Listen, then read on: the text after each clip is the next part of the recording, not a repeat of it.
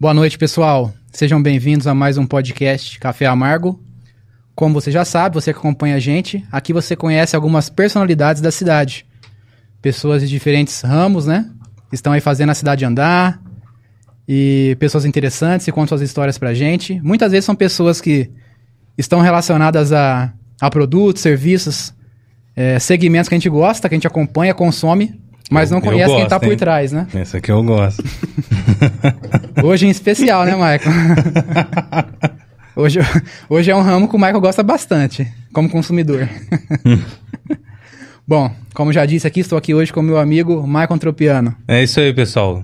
Obrigado por acompanhar e já vamos fazer a apresentação já, né? Do, do, do, do pessoal aqui. Começar, vamos começar brindando, você- aí você, você fala o nome deles, beleza? Tá, lá. beleza. Já abre aí já, André, para brindar com os caras aqui. Sejam bem-vindos. Saúde. Bom, a gente fala bastante sobre café, né, por conta do nome do nosso podcast. Mas até hoje a gente não falou sobre outra bebida que o brasileiro ama tanto, né? E que, Que é a a nossa cerveja. região também, né? Especialmente a nossa região. É. Verdade. E a gente tá aqui hoje, então, com o Breno e com o Bruno, os irmãos Garrefa. É isso É mesmo? garrefa ou garrefa? Garrefa. Ou garrafa, né? Ou garrafa. Nossa, que trocadilho. Tá mais- Nossa, Tá Sobrenome mais- já tá pronto, já. Tá né? mais por uma petoquinha, né? Tá mais, Cara, eu não uma pensei nesse neck. trocadilho, não. Tá mais por uma long neck. pela, pela estatura e pela... Eu fiquei pensando nisso a semana inteira, né? Cara, você, fez, você pensou pra fazer esse- essa piada? Sim, é. Porque assim, né? Como a gente. Nós somos cristãos, né? E na Bíblia. Tem muitos nomes ali com significado, né? A pessoa parece que nasceu, já deu aquele. Os pais deram aquele nome para pro filho ou pra filha. E ela vai cumprir aquele propósito na vida. E no caso de vocês deu certinho, né? Que é quase garrafa o nome, né? Caraca, Cara. Foi prazer, Petoquinha long neck. Ah, é, primeiramente, boa noite. Pessoal, obrigado pelo convite aí, Michael. Obrigado aí. Valeu. É, cara, pra gente é um prazer falar desse tema que é cerveja, né? Ah, a gente é dono da, da cervejaria Lund, né? A segunda cervejaria de Ribeirão Preto, né? A primeira foi a Colorado e a segunda foi a Lund. A gente depois vai falar um pouco mais. E você falou, cara, do garrafa, das vezes, tem tudo a ver, porque a gente tem uma empresa ainda que faz barril de chopp, pra você ter ideia. Então, é, é um vasilhame um pouquinho maior, né? Que esse a gente gosta de consumir mais, né? Um barril de 30, 50. Não, que isso. Isso tá tudo aí. E você, Beno? Pode dar uma boa noite, pessoal, aí. Boa noite, pessoal. Obrigado aí pelo convite, tá? Prazer estar aqui com vocês e vamos fazer uma noite agradável e brindada com cerveja, né? É isso aí. Pessoal, vocês estão vendo o copo aqui, tá? Por enquanto, é, concorrente não aparece, tá bom? Mas os caras já resolveram esse problema aqui, tá? E vocês vão, vocês vão ver, beleza? E outra, ó, a gente vai fazer uma proposta pra eles aqui, olha só, vai ser um podcast diferente, mas do, do- do- da América Latina. Nossa. É, ó, vocês fabricam é, os barris também, né? Também, E todos também. os insumos, assim, Todos, todos.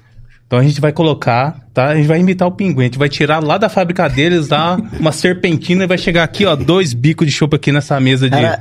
de podcast. Ilude. de lude, exato.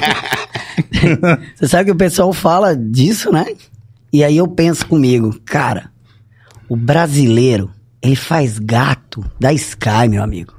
Você acha que se tivesse um duto, ele já não tinha feito É uma cinco torneira na casa dele? É verdade, cara. O Brasil, Brasil é, é isso, cara. Então, já ia ter inventado alguma coisa, viu? Poxa, estão consumindo 100 litros lá por dia lá, mas ó, tá indo o quê? 500 aqui? É uma coisa errada. É igual a internet, né? Que a gente fala, ah, não tá entregando tantos mega. Vai acontecer a mesma coisa. Você É, vê na cara. ponta lá, ia faltar os litros. Ó, você pega os gatos net, o cara fazendo. Você imagina se tivesse um tubo, o cara já tinha furado, já ia estar com uma chopeira na casa, não. O que, que é isso? Na vontade. Você quer? Lava a mão aí também. Cara, vamos entender como é é a história de vocês, como que vocês começaram, né? E, como vocês começaram fazendo barril, começaram fazendo cerveja, como que começou a história de vocês? Eu sei que a- a- confunde, assim, a história do- do- dos irmãos. Não, não, não, não tem uma confusão, né? Eu sou o mais velho, né? Tô com 44 anos. Bruno já Parece, né? É, não parece, Parece mesmo, né? É, tá um cara bonito, né? Por isso que é a petoquinha. o barril e o long neck. Mas, enfim, a gente, a gente vem de uma família que já tá nesse setor há, há muitos anos, né? Algumas décadas. O nosso pai, ele foi praticamente um dos pioneiros do barril de chopp no mercado, quando ele trabalhava numa metalúrgica em Sertãozinho, né? E ele era projetista e o barril de chopes, a gente se recordar, ele foi de, de, de madeira, depois ele foi de alumínio, ele tinha aquele varetão que batia, e não tinha fabricantes de barril no Brasil. E aí tinha as Coca-Cola, a família Biagi já tinha as metalúrgicas, eles é, tinham as cocas e, e passou a ter a necessidade de ter o barril de chopes e a fabricação aqui devido à alta demanda. Ribeirão Preto, na época, existia até a Belco também aqui, Hum, junto na Belco. avenida, tinha a Antártica, né?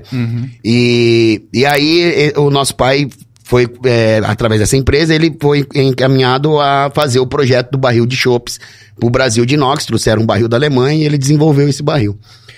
E através disso, passou alguns tempos, passou a ter a, a empresa, chamava Mepan Divisão Inox, né, lá na cidade de Sertãozinho. Com o passar dos anos, a, a, a Kaiser veio e comprou a, a, essa empresa, né, e levou para o Rio de Janeiro. E aí, é, isso em meados de 78, mais ou menos. Eu nasci em 79. É, em 82 foi quando eles compraram a fábrica e levou embora. Eu era recém-nascido, o Mário é, não quis acompanhar, eles convidaram pra ficar, ele ficou. E o pessoal da Skin Cariol, o Son, finado Sonelson, né? O pessoal da Belca, a família Skin Cariol, tinha a Malta também, se vocês recordarem já aqui em. Ribeirão. Sim. Teve bastante. A Belco também era da, da família da Skin Cariol. É, ficou assim, "Ô, quem vai fazer manutenção pra nós agora, que não tem mais, vai- o grupo foi vendido pra Spawn, né, que era da- do grupo Kaiser, né? E aí foi onde surgiu o Mário e mais três amigos, é, a, a HV, que é A de Alberto, GA de Garrefa, VIC de Vitor, que era um alemão, né, eu sou Vitor Vlasak, que era o engenheiro da, da empresa da Zanini, na época da- das caldeiras, né, da Zanini. E era avô da Lavínia Valazar. Vou da Lavínia Vlasak, a verdade. Atriz. Da atriz. E bem, ele era um alemão, passou por duas guerras, é, foi, um, foi um professor pro meu pai, meu pai tinha um carinho, até hoje a gente conta história, lembra dele, né? E o Alberto Iglesias também era outro engenheiro, ele, ele era um, um, um espanhol e mora aqui em Ribeirão até hoje, né? O Todos Alberto. eles moravam aqui em Ribeirão?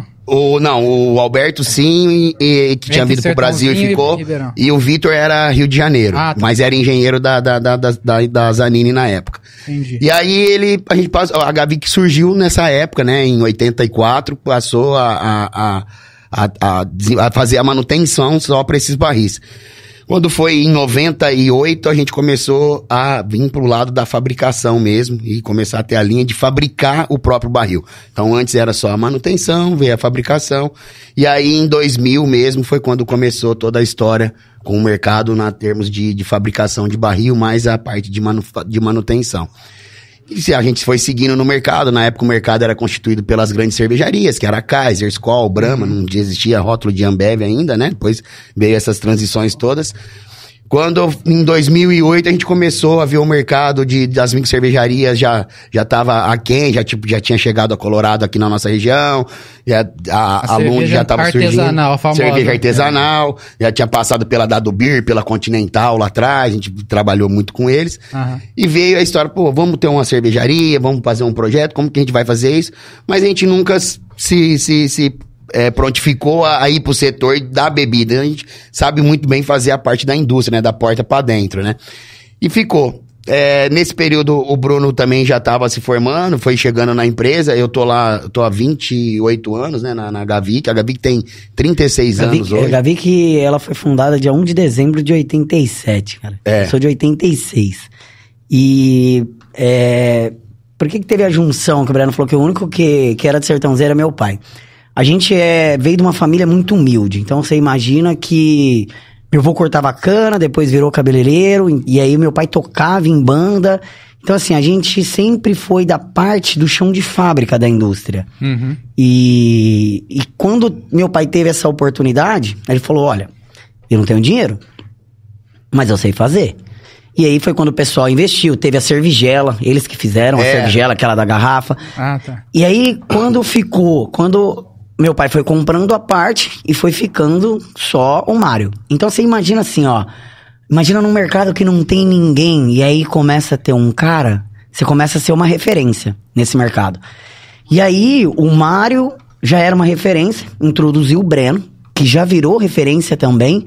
E aí o que, que a gente tinha, cara? A gente tinha um, um know-how da, da porta para trás, a gente fala dos bastidores na cervejaria, muito grande. A gente sabia qual era o problema que o cara passava, qual era o problema de manutenção de barril, problema na chopeira, problema na produção.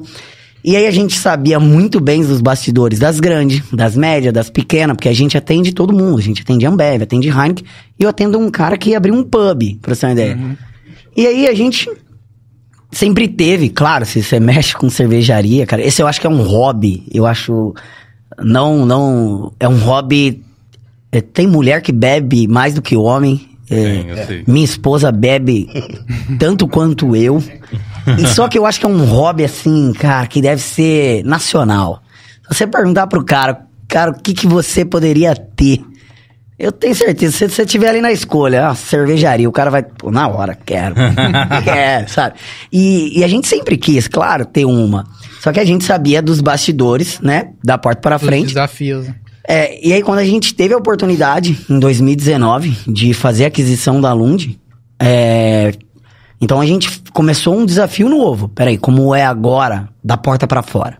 Ah, foi Como 2019. é 2019. É, é, é, É, é, da história, a Lund, ela não era nossa, né? A Lund foi fundada pela família Lineri, pelo Dr. Dr. Ius, que é que a Ah. história Dona não Dalva. contado, eu chegava. É, eles, eles montaram é, a cervejaria lá atrás e a gente acabou adquirindo deles. E aí é até engraçado que Lund é, é o nome da, da cidade onde o Dr. Yusuf morou, Na na, Suécia. na Suécia.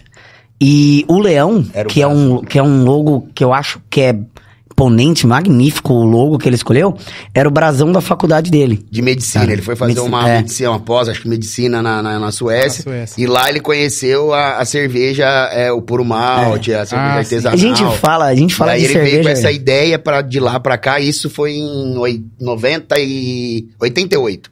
E aí em 94 surgiu a, a Colorado, né? É, A gente fala de cerveja artesanal, eu falo veio que só em 2008. É, o Brasil ainda, cara, nós nós estamos, eu acho, numa transição entre engatinhar e ficar de pé na, na cerveja artesanal. Porque, por exemplo, aqui em Ribeirão, você tá no Oasis. O que que você te- você quer tomar o quê? Que estilo? Você quer tomar qual, cara? Tem.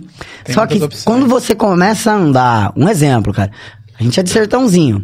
Sertãozinho, até cinco anos atrás, cara, não tinha uma cerveja artesanal. O que você tinha era um chopp Antártica e um chopp. Black Antártica. Cê- Era isso. Ou uma, ou uma mais industrial. Então a gente começou, o Brasil ainda tá entre engatinhar e levantar. Só que lá fora, cara, você pega escola belga. Pô, os caras cara faz cerveja, meu. Cara, tem, tem monastério que você pega na Alemanha, nós estamos falando antes de Cristo, cara. É verdade. Sabe? A gente foi num visitar que é. é um, saía cruzadas, cara, de lá, sabe? Você começa a pensar, meu, há muito tempo mesmo é, já é feito. Só que isso agora no Brasil, de uns quatro anos pra cá, essa onda da artesanal, cara, ela invadiu. Ela é uma onda que talvez as grandes achavam que era uma marola e pensou, ah, aqui acho que não pega. Agora você não consegue controlar mais. Hoje a gente tem aquele lema. Eu, eu fiz um curso no Senac que ele falava: beba menos, mas beba melhor. E eu falava para um professor meu, que é o Carlos Braguin, que ó, tem minha admiração total. Ele falava: beba menos, mas beba melhor. Eu falei, Carlão, eu entendi a parte do beba melhor. a do beba menos eu tô treinando ainda. Mas confesso que ainda não Mas, consegui. E Então, aí, e, e tudo isso veio essa trajetória, quando chegou nessa, nessa, nesse período, a gente tava com esse projeto de fazer um. Na ideia era fazer um, um- um centro de desenvolvimento cervejeiro, alimentício, pra gente poder a, a- a trazer é, novas tecnologias, apresentar o nosso mercado, o nosso nicho de mercado, nossos produtos. E também para fazer um treinamento, começar a visualizar outra parte que era a questão da mão de obra. Então, hoje muitas pessoas saem de um Senai ou vai para um Senai. Como é um mercado muito novo de cervejaria, As pessoas ainda não, não assimilam. Qual, o que, que eu vou ser pra cervejaria? Precisa de um químico, precisa de um, de um, de um cervejeiro. Onde eu faria um curso de cervejeiro? De cervejeiro? Então ainda é muito, muito novo. Hoje a gente tem um curso de cervejeiro, é, acho que poucos sabem, dentro de Sertãozinho no, no Instituto Federal, né? E, e que é um dos cursos hoje que é Não gratuito. É, Instituto Federal não sabia, e reconhecido pelo né? MEC. Então o pessoal vai fazer uma química e tal, e tem esse caminho. Então a cervejaria tem eletricista, tem um campo muito grande para trabalhar. Mas para trabalhar dentro de uma cervejaria, você tem muitas questões de tecnologia de máquinas alemãs, as máquinas de, de invase, de enchimento. Hoje o Brasil também tem boas máquinas já no setor, mas não tem um treinamento para esse pessoal. Então as pessoas chegam um pouco crua, com o conhecimento técnico, né, do- da profissão, mas do- como é um Mas processo de cerveja, exatamente. Cervejaria. Então a ideia nossa era trazer isso nesse, nesse centro de desenvolvimento cervejeiro. E aí começamos com essa, com essa história. E aí chegou o doutor Iussi, ele tava, é, já tem hoje praticamente uma vida formada, tava doutor Adal, já tava indo pra É. terceira aposentadoria, o neto e a filha também tava bem, tão bem Eles, encaminhados. eles são muito focados em empresa de hemodiálise, É, muito bem. E, E, eles e- tinham a, a, a Lund, assim, ó, com, com muito carinho. Então, muito, assim, ó, muito. Era uma eles não cerveja... queriam passar ela pra alguém... É, Que pudesse dar uma que não fosse continuidade. continuar com, com o nome, né? É. É, Mais pra frente a gente vai falar de, de uma que aconteceu igual. Mas você quer ver como eu falo que a gente tá, tá assim, tá, tá engatinhando, cara, tá essas coisas? O Breno falou um cenário de máquina. Hoje a gente tem um pessoal no Brasil que faz, mas, cara, antigamente, é, o cara comprava uma máquina lá fora, E é dava um difícil. problema na máquina. E aí? Não tinha, Tinha ninguém. Só os grandes tinham isso. Como E que o aí, pequeno tem essa... aonde que a gente, referência? que o, que o Mário Breno começou a ficar referência? A gente representava uma empresa italiana, aonde a gente ia lá dar assistência na máquina. Então a gente sempre estava ajudando o pessoal a fazer. Então, é, qual é o, o- qual é o maior problema da micro cervejaria hoje? É ele dar manutenção nos equipamentos. E o fundo de casa nosso é dar manutenção em equipamento. Então, É. quebrou uma caldeira. Cara, a gente faz caldeira. Então, a caldeiraria a gente faz. Ó, quebrou a máquina que a gente vai e faz. Precisa de barril. No fundo de O casa. que mais tem, né? É, e aí, assim, ó, a gente. Quando veio essa oportunidade da Lund, a gente pensou, meu, a gente sempre quis ter uma, né? É, é a hora da gente ter, se aventurar. A gente fez um projeto bacana demais pra Sertãozinho, que, que Que a era gente um, queria... a gente tava, tava construindo É, já uma virar fábrica, uma, uma, planta virar uma nossa, franquia que é, uma- é um bar, cara. Era um bar que era, tinha muita árvore, muito espaço aberto. Só que, cara, a gente inaugurou. A gente inaugurou numa semana.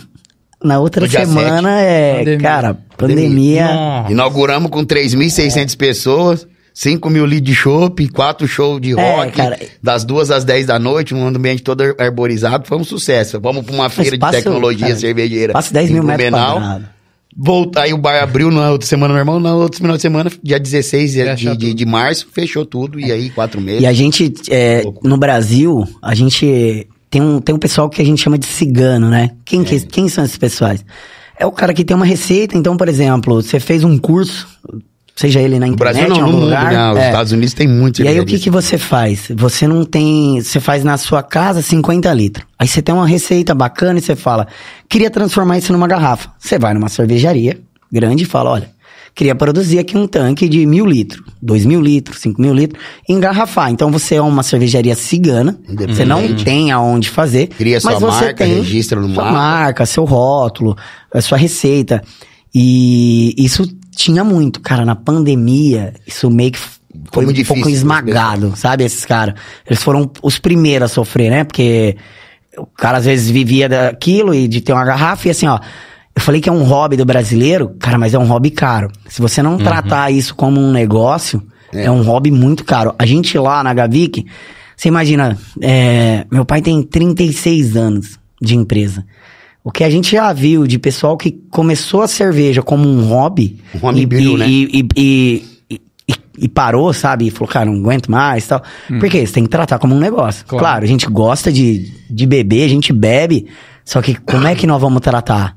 Vamos tratar como um negócio. tem que ser, Tem que entendeu? saber separar, É. senão... E, e esse Senão merc- você bebe todo dia. E esse mercado é assim, então a gente veio acompanhando isso e vai falar, vamos então ter uma- essa questão de cervejaria. E surgiu a cervejaria.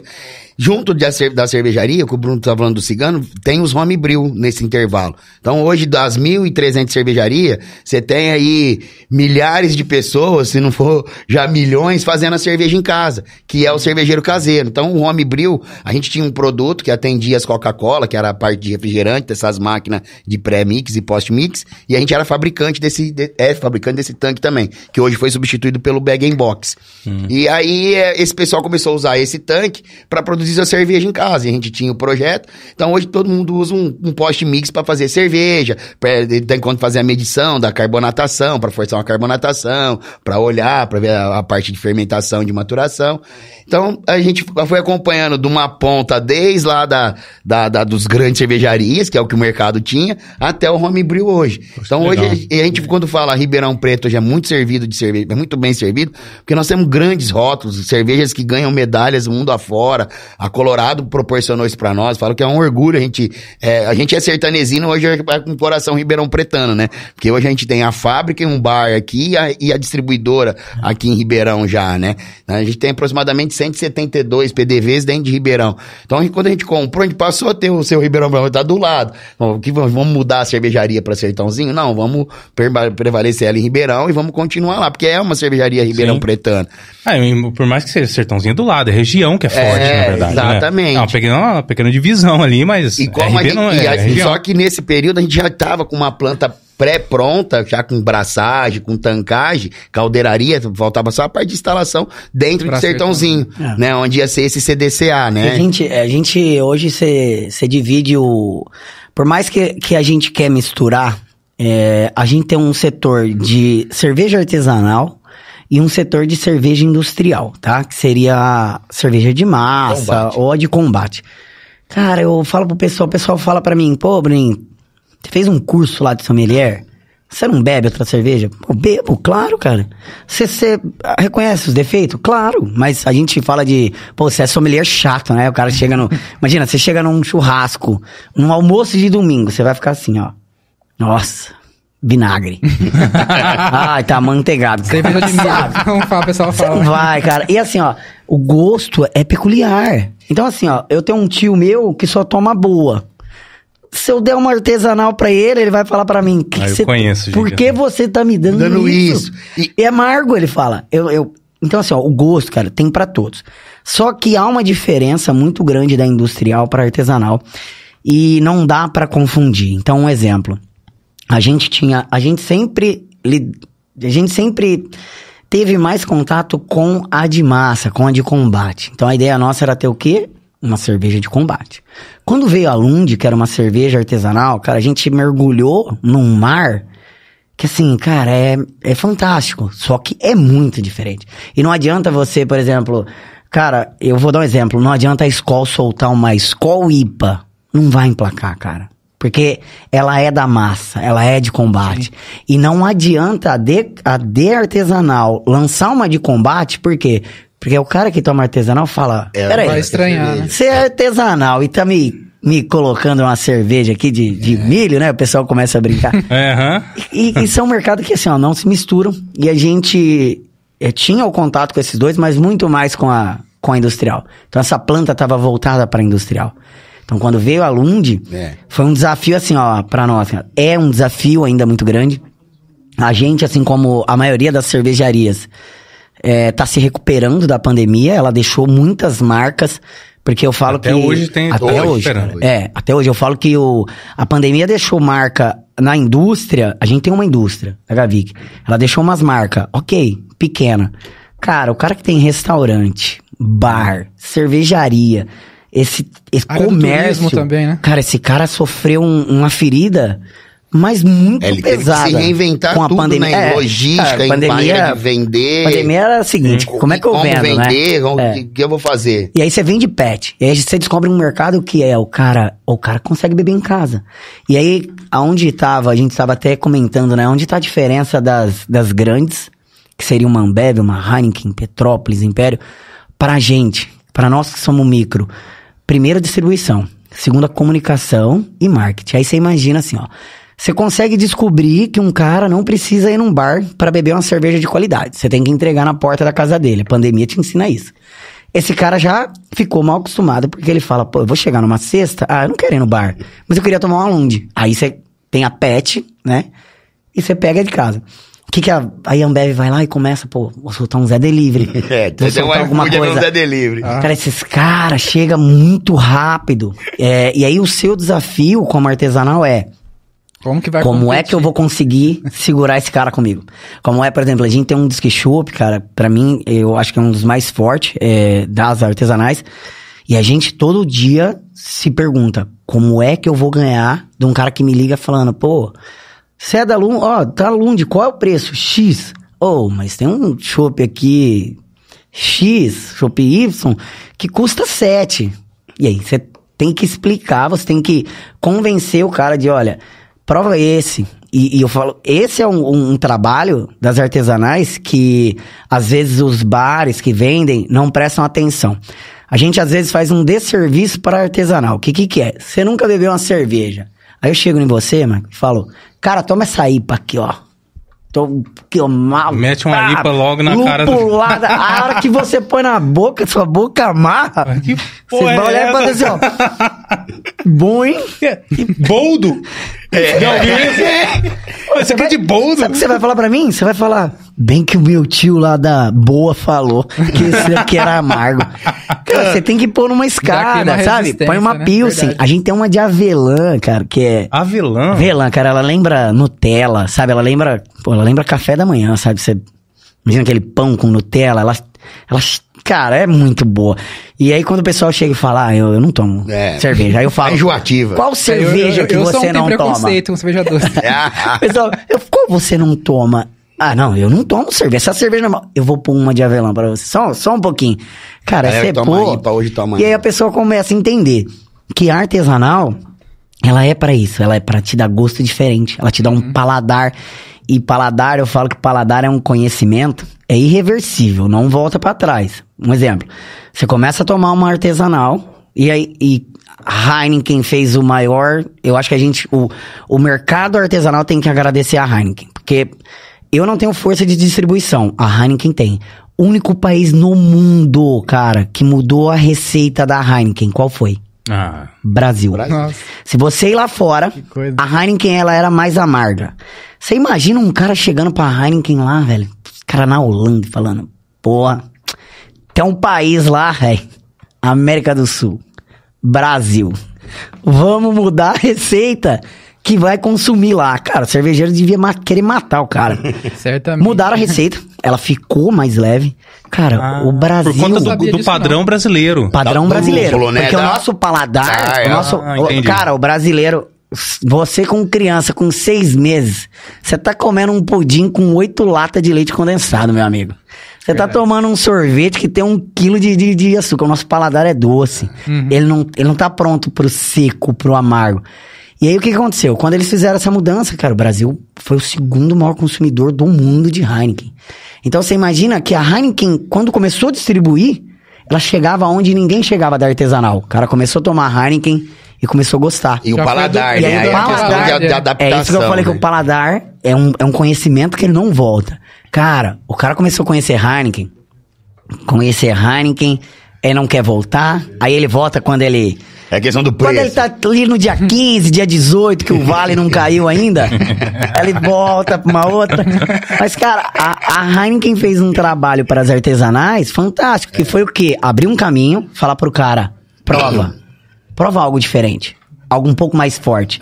E aí, pra nós que somos das artesanais, o que, que basta a gente fazer? Continuar esse degrau. Não jogar o cara do primeiro andar pro quinto, é falar, prova essa Pilsen, o cara vai provar. Prova essa Velã, prova uma Weizen, prova uma Vit. Nossa, Aí Weizen você é vai, muito boa, cara. Cara, Eu sou apaixonado, vai- eu falo que Weizen, é, por exemplo, mulherada, ó, mulherada que... Eu, tô, eu, eu quero emagrecer, Bruno. A Weizen tem muito trigo, é muita caloria. Cara, cata um copo de Weizen, pega um prato de salada verde, come o prato de salada tomando a cerveja. de Alund, tem que ser Alund, galera. Não, não. Senão Harmonia dá certo. perfeita. Harmonização, perfeita. Harmonização é. Se não for Lund, não dá certo. Vai se responsabilizar por outras receitas, né? Cara, Aí- e aí você. É, os outros aí vai ter que. A nossa. Cara, você a pega. nossa. É, você pega uma salada e aí você toma. Você vai jogando a pessoa de escada. Aí ela vai chegar numa Pale, numa APA, numa IPA, Double IPA, Imperial IPA. Aí, cara, aí, aí você entrou num mundo. Assim, Que ferrou. Acabou sua vida. É, é isso mesmo. E- e- Cê- a hora que você vê, você tá comprando uma É. garrafa de 80 reais na E, e gôndola lá. todo mundo antigamente achava que era, era, era difícil você falar de cerveja, né? Como é que você me ia explicar? Quem já tá no mercado cervejeiro, hoje, assim, é um, é um chefe, um, um dono de uma cervejaria, um cervejeiro, quem, o sommelier, temos grande em Ribeirão Preto, temos grandes sommeliers de cerveja. A própria Bia também foi um divisor de águas aí, falando da cerveja, levando esse mercado da cerveja artesanal. É, depois veio o Braguinho, tem- entre outros que, que passaram por aqui. O Rodrigo da Invicta, que é um cara que veio através da, da, da, da Colorado, e faz umas cervejas ex- excelentes, excepcionais. Então, assim, fica muito difícil falar de cerveja, mas eles são guerreiros demais, porque hoje começou a ter curso de sommelier, o Senac em Ribeirão tem curso de sommelier, e isso vai abrindo um horizonte pra pessoa entender por que, que eu tô bebendo uma cerveja artesanal, no meu entendimento. Eu vou harmonizar ela com prato, eu vou comer ela com doce, vou pegar uma cerveja amarga, É, e o vou trazer lema, um salgado. é aí o lema do beba menos, mas beba, melhor. eu tenho que harmonizar. Então, a gente, aí a gente tem que se descobrir pra vender a cerveja pra esse tipo de gente. Como é que eu vou abordar isso hoje? comunicação. A comunicação. Você imagina se- Aí eu tenho que desenvolver uma cerveja diferente. Aí o Brasil buscou um estilo, saindo fora do belga, que era só aí o alemão, é malte, cerveja, lúpulo é, e água. Aí começou a colocar é, ingredientes é, é, dentro de cerveja, põe pimenta, põe chocolate. E aí vai, vai buscando a imaginação. Mas não, mas fala aberto, tem algumas que é um absurdo. né? Cara, Cara, a gente mas, e fala- aí vai agregando valor, que aí o cara vai fazer, eu vou vender uma lata de cerveja de 30 reais. Mas não, ele vai tem- sobreviver o pessoal- disso, ele tá vai fazer a mil, loucura mesmo. dois mil litros daquilo, entendeu? E aí é onde a galera ele vai construindo o público dele. É a pra identidade aquilo. da a marca, identidade né? da marca vai renovando, né, a- as cervejas com, com o tempo. Pra você ter ideia, que os caras é... a gente tem uma. A gente tem. Hoje a gente tem três escolas, vamos falar assim: escola belga, escola alemã, escola americana. E aí, cara, é. E agora tem, a eu falo, tem a escola brasileira, É. né? Porque a sour na cerveja é um estilo que eu, foi- eu, eu vou chegar lá. Você imagina assim, ó, se você me der um- uma régua aí e falar num grau de loucura entre 0 a 100, Hum, o alemão é o zero. O alemão é o. É conservador ali. Tradicional. Cara, centrado tal. Cara, ali. O americano ele tá no meio. O belga é um maluco. Que, o que que eu tenho ali no fundo, irmão? Tem uma pimenta biquinho. Vou pôr isso aí. ah, eu tenho um. Cara, é, é maluco. Os caras é maluco. É. E aí, Vão experimentando. o Brasil, a gente começou a brincar com isso. É. E aí a gente criou um estilo. Hoje a gente tem um BJCP e, e, e veio um estilo brasileiro pra ele que chama Catarina Sour. Que todo mundo acha que é porque foi de Santa Catarina, cara. Isso é um lobby, na verdade, pra Santa Catarina. Na verdade, é Catarina Sour. Porque o cara que fez a receita, a avó dele chamava Catarina. E, coincidentemente, ele era de Santa Catarina. Então, Santa Catarina já entrou nesse bonde e falou... Aproveitou. "Pô, vou- Aproveitar o E Brasil quente, uma eu cerveja pegar- refrescante, Cara, e ele começou, é, ácida, fruta, e aí fruta É. vermelha, até aí, ok. Cara, daqui a pouco isso aí perdeu a mão. Você começou em feira, cara. Cara, do- do cara, o cara fazia uma sour. limão. Sei lá, com. Não, a pior que Cara, eu tomei com foi de. Cajá. Foi de feijoada. É, Cara, é isso, é. O brasileiro é, isso, isso, cara. Cara, não, eu tomei. Eu experimento qualquer um, qualquer Já sabor, tomei- mas eu tomei não cerveja repito que- essa. E aí, Tomei ó, cerveja parecia que era um macarrão. E tem gente que não gosta, mas eu, Naquela eu gostava. régua. Tinha, tinha lá. Naquela, na régua da loucura que eu te falei, o brasileiro esticou uma trena, É, meu orégano, manjericão. Ó, dá pra ir mais um pouco. brasileiro foi bem metro pra frente e falou, não, até aqui não. E- o Brasil essa Até tradição. aqui não. E, e assim, e muita, muitas pessoas na, na artesanal, às vezes o pessoal fala assim, pô, você tá no mercado há tanto tempo e tal.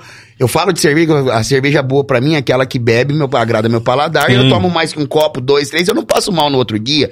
Então, assim, ah, mas a cerveja é encorpada? Tem, tem mais corpo, ela vai te inibir um pouco menos de beber, mas a cerveja é um alimento, né? Sim. Tem gente que fala que tomar uma cerveja quente hoje, todo dia, faz bem. Eu vou virar um alcoólatra, então, faz bem pra, pro, pro rim. É, então, Se for faz bem, é. pessoal. Se for você pode Assim, então tomar. tem- é, eu falo que e hoje é, o pessoal tinha muito receio de falar, de falar muito sério, falar, ah, é a minha cerveja. isso. Eu acho que a gente tem que ser mais descontraído, mais leve. Que é, na gente- hora de falar da cerveja, eu, eu não vejo concorrência entre as micro cervejarias, não vejo concorrência das grandes com as pequenas, não vejo por esse lado. Apesar que as grandes podem achar que tem, porque ela tem mais poder de decisão, mais rapidez pra poder fazer um marketing. Ah, vê um, um, um ponto de venda que tá indo muito bem com uma cerveja artesanal, vai lá e já oferece um dinheiro, oferece alguma coisa, um benefício. Lógico que o cara vai pegar, né? Todo mundo tem um preço. Então, e a gente tem que ser sempre assim, sempre se renovando. Tanto na- nos estilos de cerveja, tanto nas receitas, tanto nos, no- nos, nos novos parceiros, nos novos clientes. Então, hoje tem cliente que toma na Lund num final de semana, no outro ele vai na Valfenger, no outro ele vai na SP, no outro ele vai na Maltesa. Então, e assim vai. E, e né? eu falo, isso é, isso é aquilo que eu te falei, a experiência do paladar, cara. Uhum. E assim, ó, ele vai conhecendo, ele vai querendo, ele repete o que ele gostou. E aí, o, o que que o Brasil começou a descobrir? Ele começou a descobrir que, cara, você pode harmonizar o que você tiver na sua geladeira, cara. A gente, esse professor meu, que é o Carlos Braguin, cara, ele tem até um programa na CBN, né? Ele fala de, de cerveja, de harmonização. Cara, eu falei pra ele que ele, ele, ele acabou com a minha vida, cara. É, isso é verdade. Ele, eu fiz um curso com ele de cerveja de café. Cara, é, acabou com a minha vida, Acabou velho. com o seu bolso, Ele, né? cara, ele fez, ele- ele- a harmonização que, que ele faz, cara, ele é, ele, ele é fantástico. A Pri, que é a mulher dele, cara, faz um brownie. Que se você comer o brownie tomando a avelã nossa ou a Munique, cara, você vai morar. Você vai morar dentro desse prato, É, sabe? Dessa, dessa Você harmonização. tá me qualquer dizendo que você tá harmonizando viu? uma cerveja com, Com com brownie. doce, com brownie? Cara, É. o- Ah, Você pra sabe é que novo. o vinho, a gente fala que o vinho, né? A gente tá sempre acostumado com vinho. É, eu brinco que o pessoal que faz vinho, até se estiver assistindo alguém que faz vinho aí, cara, não fica bravo. A vinho, você pisou na uva, vai lá, cara, vai fermentar e vai ficar, né? Brincadeira, brincadeira. É, mas eu, a cerveja é muito mais fácil de você harmonizar. E a hora que você começa a entender isso, que você pode harmo- harmonizar por cor, contraste, por corte. Cara, você vai num mundo que é surreal. E aí você vai num mundo que, por exemplo, cara, ele fez uma harmonização de bolinho de arroz com pilsen. Cara, eu jantei, sei lá, uns 10 dias isso. eu, eu falava, isso é um absurdo. Ele fez um risoto de limão siciliano com uma Vit Beer, nossa, que eu falei, cara, você para com isso, sabe? Você tá. E aí você começa a brincar com tudo. E aí você começa. E nesse curso foi onde eu. Eu falo pra ele, Braguinho, minha vida, eu tenho um antes e um depois que eu te conheci. Por quê? Eu vou fazer uma pergunta pra vocês.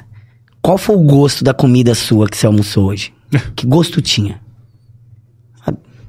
A gente, a, a gente não para pra apreciar. Você não aprecia textura, você não aprecia sabor. A gente come porque isso é um mecanismo de necessidade, sabe? Fisiológica. A gente precisa Tá no automático. ah, não, a ser o Pablo né, Marçal, Marçal das senhoras, né? Com água, a gente precisa é, comer. E quando a gente foi fazer o curso, cara, ele vendou o olho da gente e ele colocou um tomate, cara. Eu catei o tomate, com o olho vendado. Eu comi e falava, caraca, eu já comi isso aqui, mas... Que que é? E, é? e é louco, cara. Você fala, pô, você não conheceu o que, que era um tomate? Cara, um dia você faz isso com você, tampa o olho, fala pra sua esposa, ó, pega quatro coisas da minha geladeira, põe na minha frente. Com o olho vendado, você vai primeiro prestar atenção na textura, no sabor, e aí a gente tem um negócio que chama memória degustativa. Cara, ela vai te levar pra algum lugar, porque você começa a forçar o seu cérebro a, a saber da onde veio esse sabor. E ele vai buscar uma memória, cara, na sua cabeça. E a gente tem até um. A gente tem um, um irmão que, que faleceu, que era o, o nosso irmão do meio. Cara, e quando eu eu provei, cara, eu- o tomate eu não descobri o que era. Quando eu provei um, um pêssego, cara, eu, me voltou a imagem de eu criança e eu não sabia que era o pêssego, mas eu conseguia ter essa imagem na cabeça. Então, assim, ó, é, um- é, uma, é uma coisa que você. Eu comecei a parar para pensar e ele falou pra mim: que gosto tem o seu almoço? Que gosto tem sua janta? Você já parou para você e sua esposa, você seu pai, você sua mãe, você ou sua filha, já parou para apreciar esse, esse momento de comer qualquer coisa, mas parar mesmo, sabe? Uhum. Cara, e aí eu, cara, nesse dia, eu, eu falei, cara, eu, eu devo estar fazendo muita coisa errada na vida, porque eu não, não sabia nem o gosto do, Do, do tomate. tomate. É. E assim, a partir desse dia, eu passei a provar tudo. Cara, eu, eu, eu falava, eu odeio damasco. Cara, hoje eu como muito damasco. Você provou e É, cara, só, só no final do ano, né? Quando a mãe paga e tal. E... Mas assim, cara, é é uma coisa que você. Você fala, eu não gosto, eu não. Só que você não se permite provar. Quando você se permite provar, cara, café sem açúcar, é, tudo, você permite fazer experiência, cara, você pega um torresmo e uma IPA. Pode, pode fazer isso. Ah, sem dó. A hora que você comer, ele corta a gordura e vem um. um- você começa a, a brincar com a cerveja. E isso eu não tinha antes. Você imagina eu falando pro meu avô, cara. Ô vô, pega uma salada e toma uma vaz. Ele já mandava uma paulada na minha estranho. cabeça. Falava, ô. Mas, mas essa transição existe, né? Porque você estava falando sobre a questão de que são públicos diferentes, de quem consome a cerveja de massa e quem está consumindo os artesanais. De fato, né? A maioria é assim. Só que já, eu já percebo uma transição. Por exemplo, quando eu olho, por exemplo, meu sogro, meu pai, eram pessoas que consumiam bastante essas cervejas de rota dos famosos. Hoje em dia já conhecem uma Colorado, né? Outras marcas assim, que são artesanais e gostam, consomem, alternam ali, entendeu? Então no dia a dia deles, não é porque alguém apresentou, eles estão consumindo, é algo que eles realmente vão atrás. Entendeu? E, e é- Eu e também não é questão- bebia, viu?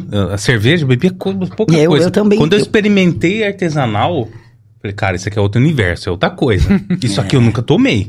E- e- mas quem proporcionou muito isso foi a- os próprios mercados que começou a abrir as prateleiras É. pra pra esse- pra quem tem a cerveja em garrafa. Então, pra mais você ter uma opções. cerveja em garrafa hoje, você tem que investir numa máquina, é tudo muito caro. Então, uma cervejaria hoje, que tem, é, é, que produz aí seus 30, 40 mil litros, você conta poucas que tem a condição de ter uma máquina, que ter um investimento. E aí até a galera chegar, mas hoje a maioria das cervejarias já tem uma máquina quente artesanal, ela se torna mesmo artesanal, uma cerveja premium mesmo, vai lá, é feita à mão, unidade por unidade, coloca na prateleira. E aí o consumidor chega e tem conhecimento de ler. Por isso você não vê Pra muito isso- rótulo, cara. Você não É. vê muito rótulo, porque é o seguinte. é, essas, essas que o Breno citou, ela- elas fazem logística fria. Cara, É, tem, o- aí o depende de Brasil é um país pequenininho, né? Como é que você faz logística fria num país desse tamanho, cara? Você não vai conseguir mandar de Ribeirão pra, pra Jabuticabal, cara, sabe? Que eu- num calor de 40 graus, na sombra. Então, a, a, cervejaria que tem condições de investir um pouco mais, e aí ele tem uma máquina que pasteuriza, ele vai vender garrafa, ele consegue estar numa gôndola. Só que aí onde que eu falo que a gente engatinha, cara. É, você vai num mercado, vou dar um exemplo. A gente entrou num mercado e eu falei pro cara, pô, tua gôndola aqui tá meio bagunçada, né? Eu, Posso arrumar ela? O cara olhou pra mim e falou, pô, o cara veio aqui, vai arrumar a gôndola? Eu Fala falei, mal da minha "Pode." folgada, fala mal do Eu meu falei, mercado, vai estar Deixa desorganizado. comigo. Catei a prateleira, sem brincadeira. Falei, eu posso, mas eu vou botar a minha aqui na, na campo de visão e tal. Ele falou, cara, do jeito que você quiser.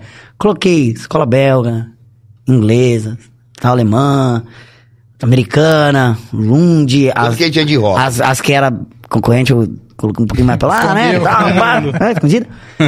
E aí, cara, e o que eu falei pra ele? eu falei, olha... meus clientes essa Eu vou, te, eu vou te mostrar um experimento. Falei pra ele. Tá vendo aquele senhor que tá indo ali na gôndola? Ele vai. Ele vai pegar uma Lund. O cara olhou pra mim e falou: só, só se você combinou com. cara, o cara foi na gôndola, ele ficou quase meio metro da gôndola, olhando pras garrafas. E ele pegou uma Lund. Cara, ele olhou pra mim e falou: Cara, não, não é possível. Eu falei: Sabe o que acontece ali? Acontece o seguinte. Você tem garrafa de 60 reais, você tem garrafa de 40, de 27, de 15, de 16. Esse cara, se não tiver alguém pra falar com ele, pra falar do que o senhor gosta. O senhor gosta de um chocolate amargo ou um chocolate mais doce? Você gosta de, um- de uma comida mais picante? Se ele não tiver um cara que é um sommelier ou alguém na gôndola pra Explicando falar com pra ele, ele. e pra falar Um pra ele, pô, né? talvez você goste disso. Ele não vai levar outra coisa a não ser o que ele conheça. Sim. E aí ele vai. É o que você falou, por exemplo. O, o- eu tenho um tio meu que tá na boa lá, cara. É boa, boa, boa. Mas eu tenho vários amigos que falavam, pô, eu acho isso muito amargo. Cara, hoje o cara toma 20 litros de IPA. E ele fala, "Co- como eu achava isso amargo? Experiência no paladar. Sim. E assim, a gente vai engatinhando, mas vai chegando. Só que a proporção que as grandes chegam, cara, ela ela é muito maior que eu. Ela consegue. Ela consegue chegar no Brasil inteiro sabe, grande, de uma forma que talvez as artesanais não cheguem. Mas o que que acontece? Começou a pulverizar, começou a ter muito artesanal. Então, por exemplo, Nordeste, cara, Nordeste, por que, que não tinha muita cervejaria? É, norte, Nordeste. Micro, né? A água é muito dura, a gente fala, né? Ah, a água lá é dura, né? Você pega sabão em pó nosso aqui, cara, não fazia bolha lá, pra você ter ideia. Ô, louco. Porque a água era dura.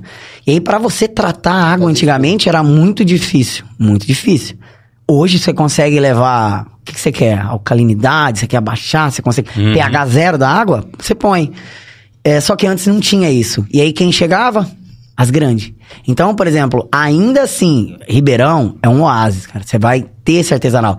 Mas você começa a subir, ou você começa a ir pro lado no Brasil, vai chegar a região, cara, que quem chega lá? Chega Boa, chega Skol, chega Itaipava, chega Império, chega. Então chega cervejas de massa que o cara tá acostumado a experimentar.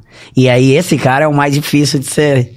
Convencer. Cara, esse é mais. E, e os consumidores procuram isso que você falou, né? Que a pessoa às vezes precisa de alguém pra dar uma ajuda ali, explicar. Sim. Eu vou dar um exemplo. Recentemente eu fui, faz um, um mês atrás, mais ou menos, eu fui no Tenda comprar algumas coisas.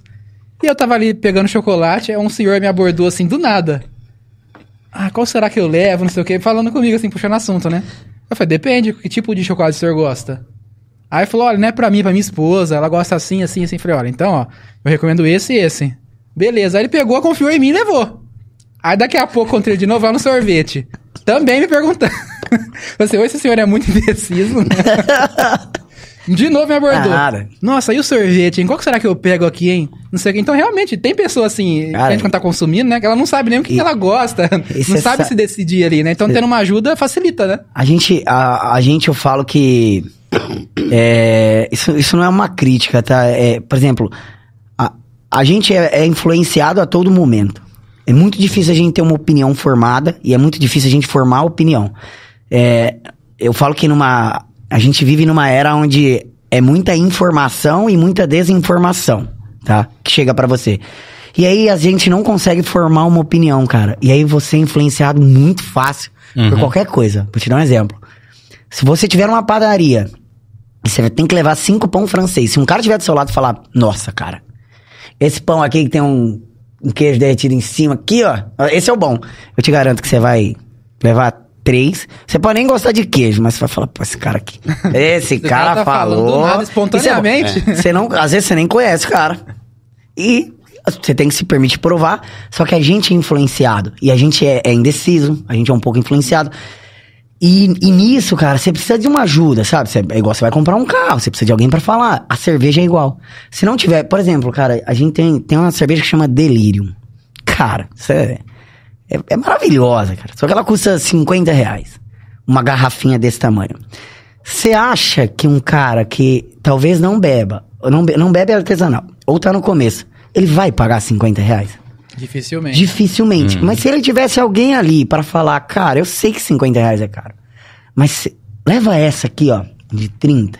Na próxima vez que o senhor voltar, que o senhor vai levar essa aqui, depois você vai levar essa. É igual vinho, cara. Você começa a beber, a gente toma chapinha, né? Oh, tal, doce e tal. E aí você começa a ir pro mais, mais seco, seco. Cara, a hora que você chegou num patamar de vinho, você não consegue vir pra baixo, sabe? Mesmo se o vinho for de graça, você não vai conseguir chegar. E a cerveja é igual. Mas se não tiver alguém pra te conduzir, pra te influenciar, igual, cara, eu, eu não, eu fui influenciado pelo esse professor meu a tomar café sem açúcar, cara. Eu tomava café só com açúcar. E aí você imagina, eu comecei a tomar café com açúcar, hoje eu tomo normalmente um café sem açúcar. Não o carbonizado, né? Não, não, esse aí. esse, esse não. Eu- Cara, que a galera fala, né? Que o, o café é ruim, esse café é de, de gôndola, que é queimado, torrado, é, assim. o- é, que- é que a gente, assim, você sabe que tem selo, cara? Tem selo, por exemplo, você vai comprar um café. Você olha atrás dele, ele vai ter selo lá, um selo gourmet. Ele vai ter um outro selo. Então, assim, ó, tem cafés bons. É, na gôndola, óbvio que é aqueles mo- moído extra forte. Meu amigo, você não tá consumindo o café ali, tá? Você Exato. já começa. Porque você é extra forte, tá querendo mapear alguma coisa. Tanto que na cerveja, cara, vocês lembram que tinha aquela. Aqueles falavam que mãe tinha que tomar para dar leite a. ah, caracu? Cara, cara, Cara, Ah, sim. Caracu, eu lembro. Cara, você sabe que a, a cerveja antártica, sabe como era medido se o cervejeiro foi bem ou não na produção do mês? Quanta cerveja escura ele fez. Por quê? A cerveja mais difícil de fazer, uma das mais, Pilsen. Quando um lote dava errado, cara, o que, que eles faziam? Ia lá e jogava uma quantidade grande de caramelo. Por quê? Tirava todo o sabor do erro da cerveja e jogava o caramelo nela. Então era medido mais ou menos assim. Pô, peraí. Quanto você... Pô, fiz X aí de...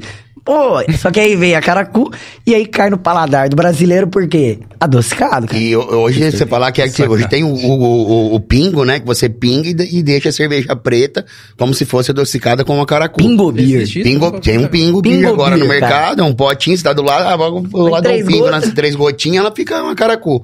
E o caramelo, o caramelo é amargo, ele não é doce, né? Quando você vai pegar ele, você não consegue pôr ele na boca. Então, como fazia a cerveja? Era uma cerveja Pilsen, que abria o barril, dava um pingo de, de, de, de caramelo dentro do barril e enchia o barril de Pilsen. Saía a, a cerveja escura e, e a cerveja preta. Agora, agora, agora tem, agora pode fazer merchan, hein? Tá. É. Vamos, fazer, vamos fazer dois, então. Vamos fazer dois agora. Aproveitar que falou de café, É. também, tá tudo aí. Ô, pessoal, a gente tá gravando esse podcast aqui pra quem tá acompanhando, tá? Já aproveitar já né, antes do Merchan, pedir pra você curtir, compartilhar essa live aqui pra galera aqui da, de Ribeirão Preto, da região de Ribeirão Preto, tá? A gente tá gravando aqui no Atona Estúdios e Produção, tá? Aqui é um estúdio totalmente dedicado para podcast, tá? Aqui é totalmente voltado para podcast. Então, se você quiser produzir o seu podcast, o seu conteúdo, é, através do estilo de podcast, é só entrar em contato com a gente que a gente auxilia vocês desde a concepção do projeto, elaboração de roteiro, estrutura de roteiro, produção, gravação, eh, gravação, captação e pós-produção e distribuição. A gente pode auxiliar vocês nessa produção de podcast. Beleza?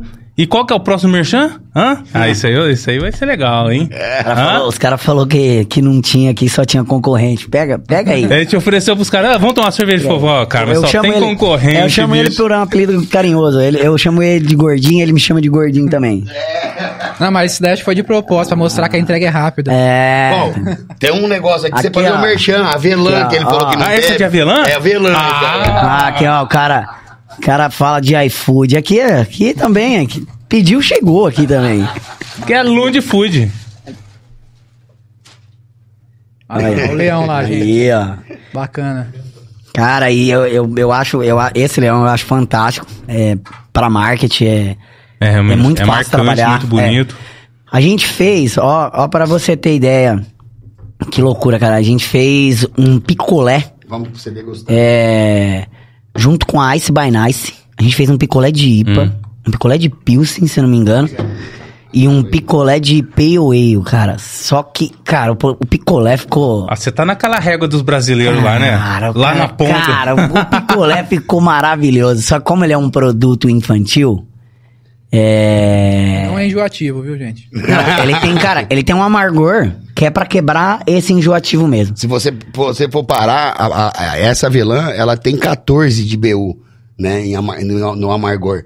Tem Pilsens hoje com 9, com 10, essa tem 14. Então, a- o próprio adocicado, ele já quebra no amargor do- do- dos lúpulos que vão né, nessa cerveja. né? Sente um pouquinho também de, de, de tostado, talvez. Não torrado. ofereçam para crianças. Não, Não, não. eu- eu tive Ó, no- O picolé não deu certo por causa disso. Era um no produto mundial, infantil. no Mundial de La Bière É, no cara. Rio. E aí ah, eles iam ter problema. É só porque isso aqui. O, freezer E lá é calor ser pra caramba. É. Com, com Faz separado. Cara, porque o picolé é infantil, então você influenciaria. Aí por, por isso o projeto não deu certo. Mas qual que era a ideia nossa, cara? Era. Pega aí pra vocês experimentarem aí, ó. A gente, a gente tinha. Pode, pode chegar, pode pegar. Pode pegar, gente, pode pegar que veio O bastante. Darby tá com o copo na mão já. Olha o Darwin. Cara, ó, se precisar, a gente liga pro Gabriel lá do Delivery e manda ele trazer barril e chopeira também. pô. Pra quem não sabe, o Darby... Cara, é muito bom. Cara, ele é. é- Cara, Totalmente se- diferente do que eu pensei se quando você, você, falou. se você toma isso, ó, você pode comer, cara, come um chocolate, sabe? Come um brownie, come para harmonizar com doce, que é, é isso que a gente fala. É, pô, com doce, Bruno, com doce, com, com, com bolinho de arroz, com bolinho de arroz, com batata frita, com batata frita, cara. Muito bom. Parabéns. É- de cara, quem que é a receita de é vocês? nossa, é nossa. Cara, a gente- Quem que é o idealiza- idealizador da receita? A Eu sou gente, doido, a fala, vamos gente colocar- é o, o Zanin. Cara, ele fazia, pra você ter uma ideia, a cervejaria Campos do Jordão, a gente fazia pra eles, né? Na, na época, o Dr. Yusuf. Os caras mandavam o pinhão pra cá, pra você ter ideia. E aí fazia a do pinhão e a de avelã. Que aí entrou, quando a gente assumiu, cara, o dia que eu tomei ela, eu falei, pô, você, você quer, você quer acabar com a minha vida? eu vou beber isso aqui todo dia, cara. E aí a gente falou, cara, isso tem que entrar em rótulo. E aí a gente fez a, esse rótulo a mais, que é a do avelã. E assim, é- ela tem uma aceitação muito boa. Pra quem não bebe, pra quem, para quem tá começando, ela é uma cerveja que eu falo, é- ela é de fácil aceitação. Então, por exemplo, às vezes o tudo é posicionamento, tá? Então a Lund, como que a Lund tá posicionada, Bruno? Cara, eu tô posicionado no, nas pessoas que estão entrando nesse mercado. A minha Pilsen é uma Pilsen de fácil aceitação, pra mim, não puxando sardinha, é melhor. É, a Vitbeer, fácil aceitação. A nossa Weizen é sensacional. Aí você pega a Avelã, fácil aceitação. Até a nossa APA, cara, que se talvez você não goste de amargor, pra mim a APA minha é a melhor do Brasil, cara. Eu juro, não tô puxando sardinha porque eu gosto mesmo. É a minha preferida, a APA. E são, são cervejas que não são tão complexas. Você não, sabe, você não vai tomar e ficar. Então elas são de fácil aceitação. Por quê? Porque o, o- o país tá engatinhando nisso. Entende? Você, por exemplo, isso aqui é fantástico, cara. Você tomou uma cerveja dessa que seu paladar aceita assim, ó. Facilmente. É que cara, uma- não, eu, eu tava com receio, viu? Eu falei, nossa, eu vou tomar isso aqui, cara. Se eu não gostar, eu vou ser obrigado Eu tava porque eu não olhando pra gostei. sua cara já. pra ver a reação. É que se for uma receita muito mirabolante também, às vezes pode ser um tiro, um tiro na culatra, né? Ó, É, agora você Já teve receita feijoada. assim, que vocês falam assim, ah, não, essa aqui não, não rolou. Bastante, Não, acho que. não, cara, acho que- Com, no- com nós. Não, que não. eu já bebi ou que é nosso Não, que vocês foram produzir e falaram assim, Ah, não. Então, não, nós, gente... nós- nós não tivemos essa experiência ainda, porque que acontece? A única cerveja que nós fizemos da nossa gestão, que introduziu, foi essa avelã. Todos os rótulos da Lund, a Lund hoje ela tem oito rótulos de cerveja, né? De, de, de estilos. É, ela tinha sete quando nós adquirimos e ela tinha mais seis é, sazonais. E que, no qual ainda tem quatro que nós não conseguimos parar ainda. Tem uma Potter, né, se eu não me engano, tem uma, uma Red Way. A gente fez uma e que não conseguiu parar pra refazer esse estilo de cerveja ainda. Porque foi uma coisa tão engraçada que quando a gente adquiriu a Lund, é, o Ribeirão Pretano, ele já conhecia a, a Lund, ela é- era o ponto de, de bar dela, onde foi a cervejaria, é, muita gente frequentava lá. E continua, o bar vai, vai muito bem. A gente levou uma chopeira nova pra lá agora, que é uma sensacional. Depois a gente pode falar um pouco sobre isso também. Sim. E, e aí a gente começou a entender que não tinha o porquê de todo mundo ficou com receio, porque na época Colorado tinha, foi, tinha sido vendido junto pra, pra Ambev. Ah, ficou debaixo do chapéu de uma grande cervejaria, vai passar a ser uma cervejaria de combate, vai mudou o estilo, mudou a ápia. Alguns Ribeirão Pretano, o pessoal que consumia aqui falava, mas quem recebeu de fora a cerveja e começou a ter acesso a ela, continuou gostando da cerveja. Então, não entendeu o que foi Ah, tomar verdade. uma ápia na pós, ah, é, antes Ambev e pós Ambev, né? Então, assim, eu no meu entendimento, falo assim, como eu gosto da cerveja, pra mim eu não vejo essa mudança. Mas tem aquele cara crítico pelo paladar que entendia essa cliente, mudança. o cliente do artesanal. E aí a gente ficou muito inseguro, porque como a gente hoje, você tá, o Grupo Petrópolis hoje é um grupo muito próximo a nós. Hoje, entre as grandes, é um, grupo, um dos grupos mais próximos, Petrópolis e Império. E a, a própria Heineken, agora que era Skin Cariol, e com a compra da, da Brasil Kirin, é, da transição Skin, Brasil Kirin, depois veio a Heineken, né, comprou. E aí se aproximamos mais, porque a gente já estava dentro dessas unidades. Então o pessoal ficava assim, não, eles são muito próximos ao Grupo Petrópolis, isso vai... Vai- é, é, será que é eles? Será que são eles que compraram? Se vai, não sei o quê. Então ficou aquela coisa assim, meio os ciúmes, aquela coisa, vai ser um grande. E aí a gente tinha um cuidado com a marca. A Bélgica Payway tinha pessoas que a gente chegava no bar e a gente Não, vinha cara- todo final de semana pra Ribeirão e é pra receber o pessoal, Uhum. o contato, O- o cliente- Pra conhecer. mostrar é, essa Oh, proximidade. não me O muda cliente a do artesanal, Não, não me é. muda. Ah, não deixa mudar o cliente essa do cerveja. artesanal, ele é, ele é rigoroso Isso. no, no, no- na, cerveja. Na O cerveja. Ribeirão Pretano, assim, ó, cara, isso é até um, um elogio mesmo. O, a gente tem cliente, cara, sem brincadeira. Quando a gente comprou, o cara passou dois meses. Eu tenho cliente que vai lá toda quarta, pega, pet, pega aí, um, um pouco em cima. é, encher growler. É, eu, eu tenho um cliente que vai toda quarta encher growler. Ele ia lá, catava um copo, ele Pra bebia. avaliar. Ele bebia e falava: É, não mudou ainda. Mas por que que ele. Não mudou cara, ainda. não, cara, ele. E por que que ele tinha feito isso? Porque a Colorado tinha passado pela transição. Aham. Colorado, quando a Ambev comprou, ela. Claro que é, a gente fala que não é que. É, não é que perdeu. Não é que perdeu qualidade, pelo amor de Deus, né? Você imagina. É uma. Acho que é o contrário, né? Aí. Aí, Não é que ela perdeu qualidade, não, cara. É que você precisa produzir algo em massa, É. entendeu? É diferente você fazer uma coxinha na mão e você fazer uma coxinha numa Escalar a máquina. Tem mudança, Escala. né? Tem, Tem. mudança. Você vai ter mudança. Só que o que que acontece? É, eu até tava falando, cara, o, a gente conhecia a Ápia. E aí, quando vem a Ápia numa alta escala, ela pode ter ficado um pouco mais leve, um exemplo. Uhum. Pro cara que já é crítico, ele já vai falar, ah, não gostei. Ah, mudaram, É. mudaram aqui. Só que imagina um cara lá, sei lá, lá em pô, Maceió, lá em Alagoas. O cara nunca bebeu uma ápia. Qual foi a primeira que chegou pra ele? A de alta escala. Então ele já tem aquela como padrão. Aquilo já é o bom pra ele. E é aí onde os caras entram, cara, distribuição. Os caras são eu lembro que eles. A Ambev comprou a Colorado num ano. Cara, no outro ano eu fui pra Campos do Jordão. Cara, eu falava, cadê a Baden-Baden? Sabe, você fala, Colorado, Colorado, Baden-Baden, Colorado. Você via que. o- Então, os caras pra distribuir são. E aí a gente, quando comprou, cara. Por exemplo, imagina o Ribeirão Bretano. Pô. É. Ama Colorado, 016. Ambev comprou e. O cara já ficou e já vida, caiu. né? Quando falou a Lund foi vendido, o cara Dida. falou, pô, esses caras. foi assim, ferrar nossa esses cerveja. cara vão, E- e esses caras vão coisa- colocar aqui o. Um malte coisa- errado, coisa- vão colocar. E, e você imagina assim, ó, a Lund, então assim, pra concluir, a Lund era, quando a gente comprou, a gente segurou um pouco dessa questão que tinha acertado, porque no- na, na, na semana que concluiu a- o negócio, ia começar uma feira de tecnologia é, do mercado cervejeiro em São Paulo, chama Brasil Brau, é, e é uma- ela acontece de dois em dois anos. Eu lá na feira, de repente, descobriram em Ribeirão a CBN soltando. E eu, a gente nunca tinha vivido isso. Parecia que a gente tinha comprado. Eu falei, gente, é uma micro cervejaria, uma transição. E o povo veio me perguntar, e eu não tinha aberto isso com os nossos clientes, porque eu tava lá pela Gavi, que a gente tinha um receio. Pô, eu atendo a Petrópolis, eu atendo a Ambev, a Heineken, a- os homebrew, as micro cervejarias. Como que esses caras vão olhar pra gente achando, pô, vocês vão ser, não, não vai olhar como concorrente, mas sempre tem aquele que, Sim, claro. que é especular, Natural. que é chateado, natural.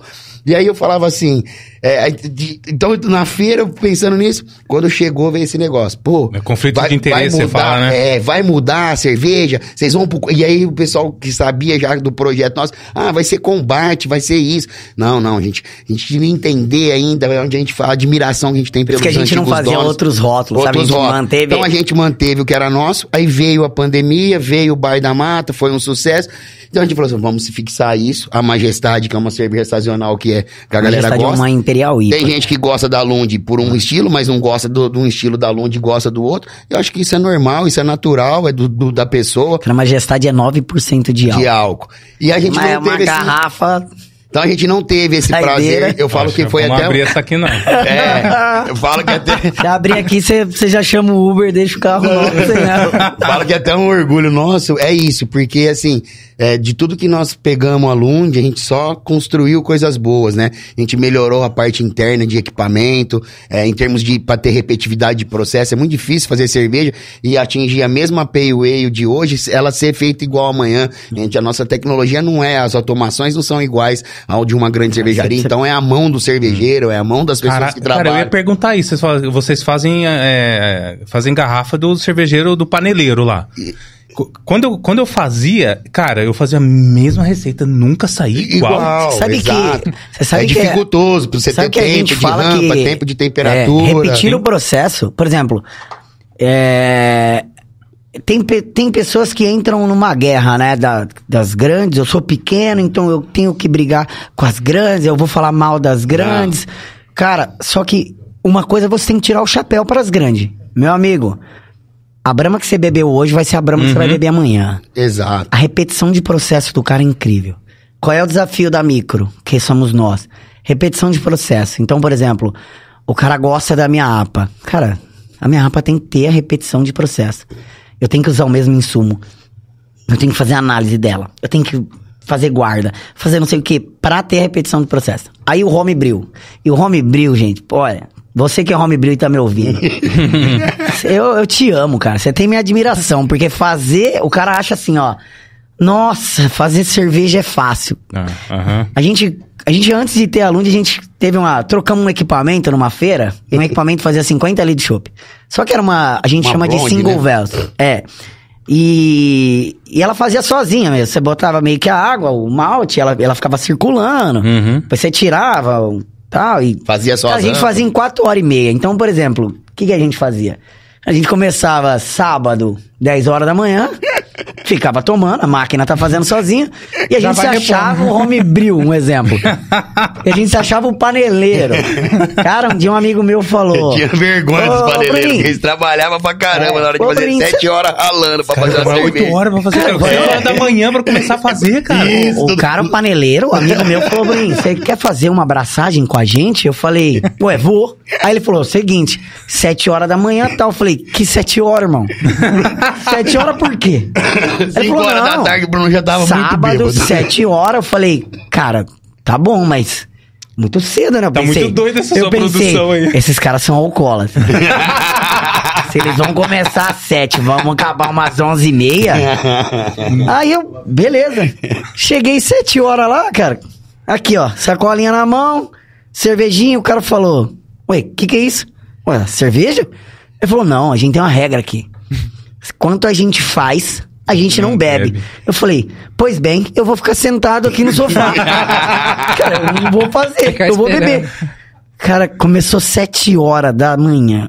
Era seis e meia da tarde. Eu queria matar os caras, velho. O cara fala, agora nós vamos resfriar. Agora nós...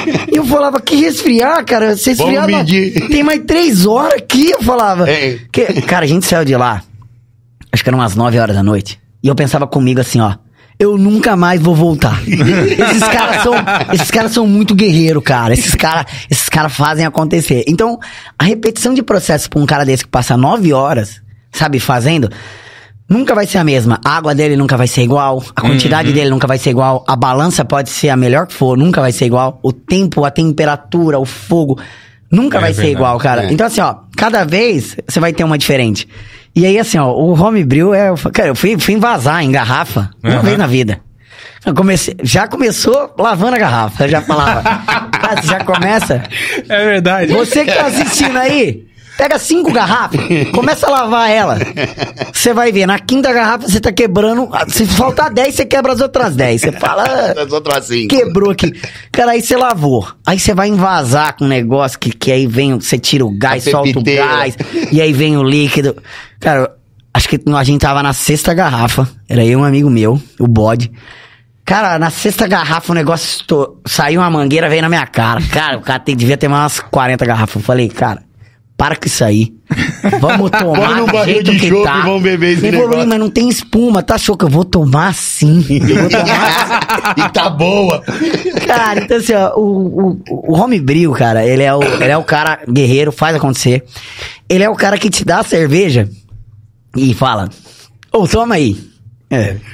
Ah, o Marco tá já, foi, ganhando- já foi É. cervejeiro homebrew, Você já dá uma é, cerveja né, pro pai? cara. Olha pra mim, você dá uma cerveja pro cara, você deu de graça. O que você acha que o cara tem coragem de falar pra você? Tá ruim? Pô, tá uma bosta. É verdade. Nada, ele vai falar assim, ó. Ah, tá- nossa, você colocou. Tá interessante. Colocou um pouquinho malte aqui, hein? Colocou malte aqui, hein? Nossa, aqui, ó.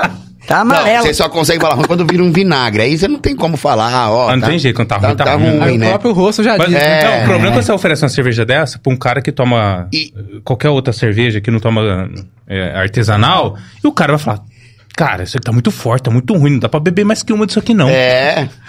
Eu E- vou- mas é isso, e, e tudo isso é o que a gente fala. Fala assim, eu fico feliz hoje pela Lund, que eu falo assim, a gente não destruiu nada ainda, a gente construiu, construiu a velã. É, na Tem primeira- nem um rótulo nosso, a gente a primeira conseguiu que a gente fez- Temos é, clientes pra todos os estilos, né? A Então, primeira que a gente fez, que a gente tinha essa maquininha de 50 litros, né? Bem antes da gente pensar em ter uma cervejaria, porque a gente só queria entrar nessa onda. Na verdade, a gente queria entender, cara, porque assim, ó. Você imagina, a gente vende um produto lá que chama 3 em 1 na Gavic, que é o homebrew, ele consegue pular, ele consegue...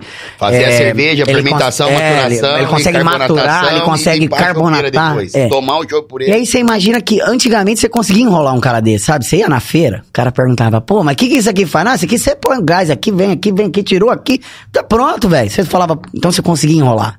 Você conseguia não falar tecnicamente. A gente chegou num ponto, mais ou menos uns oito anos atrás, dez anos atrás, que começou a ficar difícil você falar com esse pessoal, porque a informação deles era muito rápida. Muito. Então a gente começou a falar, pô, vamos comprar uma maquininha. Vamos ver qual que é É, disso eu aqui. tinha que vamos, vamos- entender como que vamos esses caras entender- conversavam com o meu Isso. comercial, que atendia um Por exemplo, vamos entender o processo dele com o e atender um homebril. E o cara, te, ah, ah, eles ligavam pra gente, ia pras feiras, então normalmente já chegava tomando os goró. Então ele queria falar de fermentação, queria falar de maturação, como que ele fazia, quantos que ele usava de CO2, como que ele, como, como ele ia carbonatar.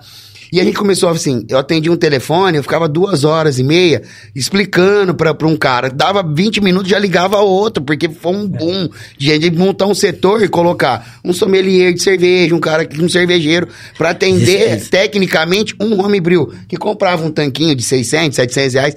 E muitas das vezes, esse cara, quando se ele não tinha um bom atendimento, só tinha Gavic, hoje existe várias lojas, Ribeirão também já tem loja, onde ele ia, ele ia pra internet, ele ia pro Mercado Livre, ele digitava post-mix, saía cobrando, Cara, e era- começou a e- assistir e- filme no YouTube. É, não, e os cara- tinha uns vídeos muito malucos, o cara não com a criança em ideia, casa eu ia jogando o falar. CO2 dentro de um barril de plástico, fazendo assim. Vocês Pronto, não aqui eu tô ideia, forçando a não têm carbonatação. Cara, Aqui, tá ó, mexendo mas- com pressão, aqui, vai machucar alguém. Aqui tem ideia do que, que os caras.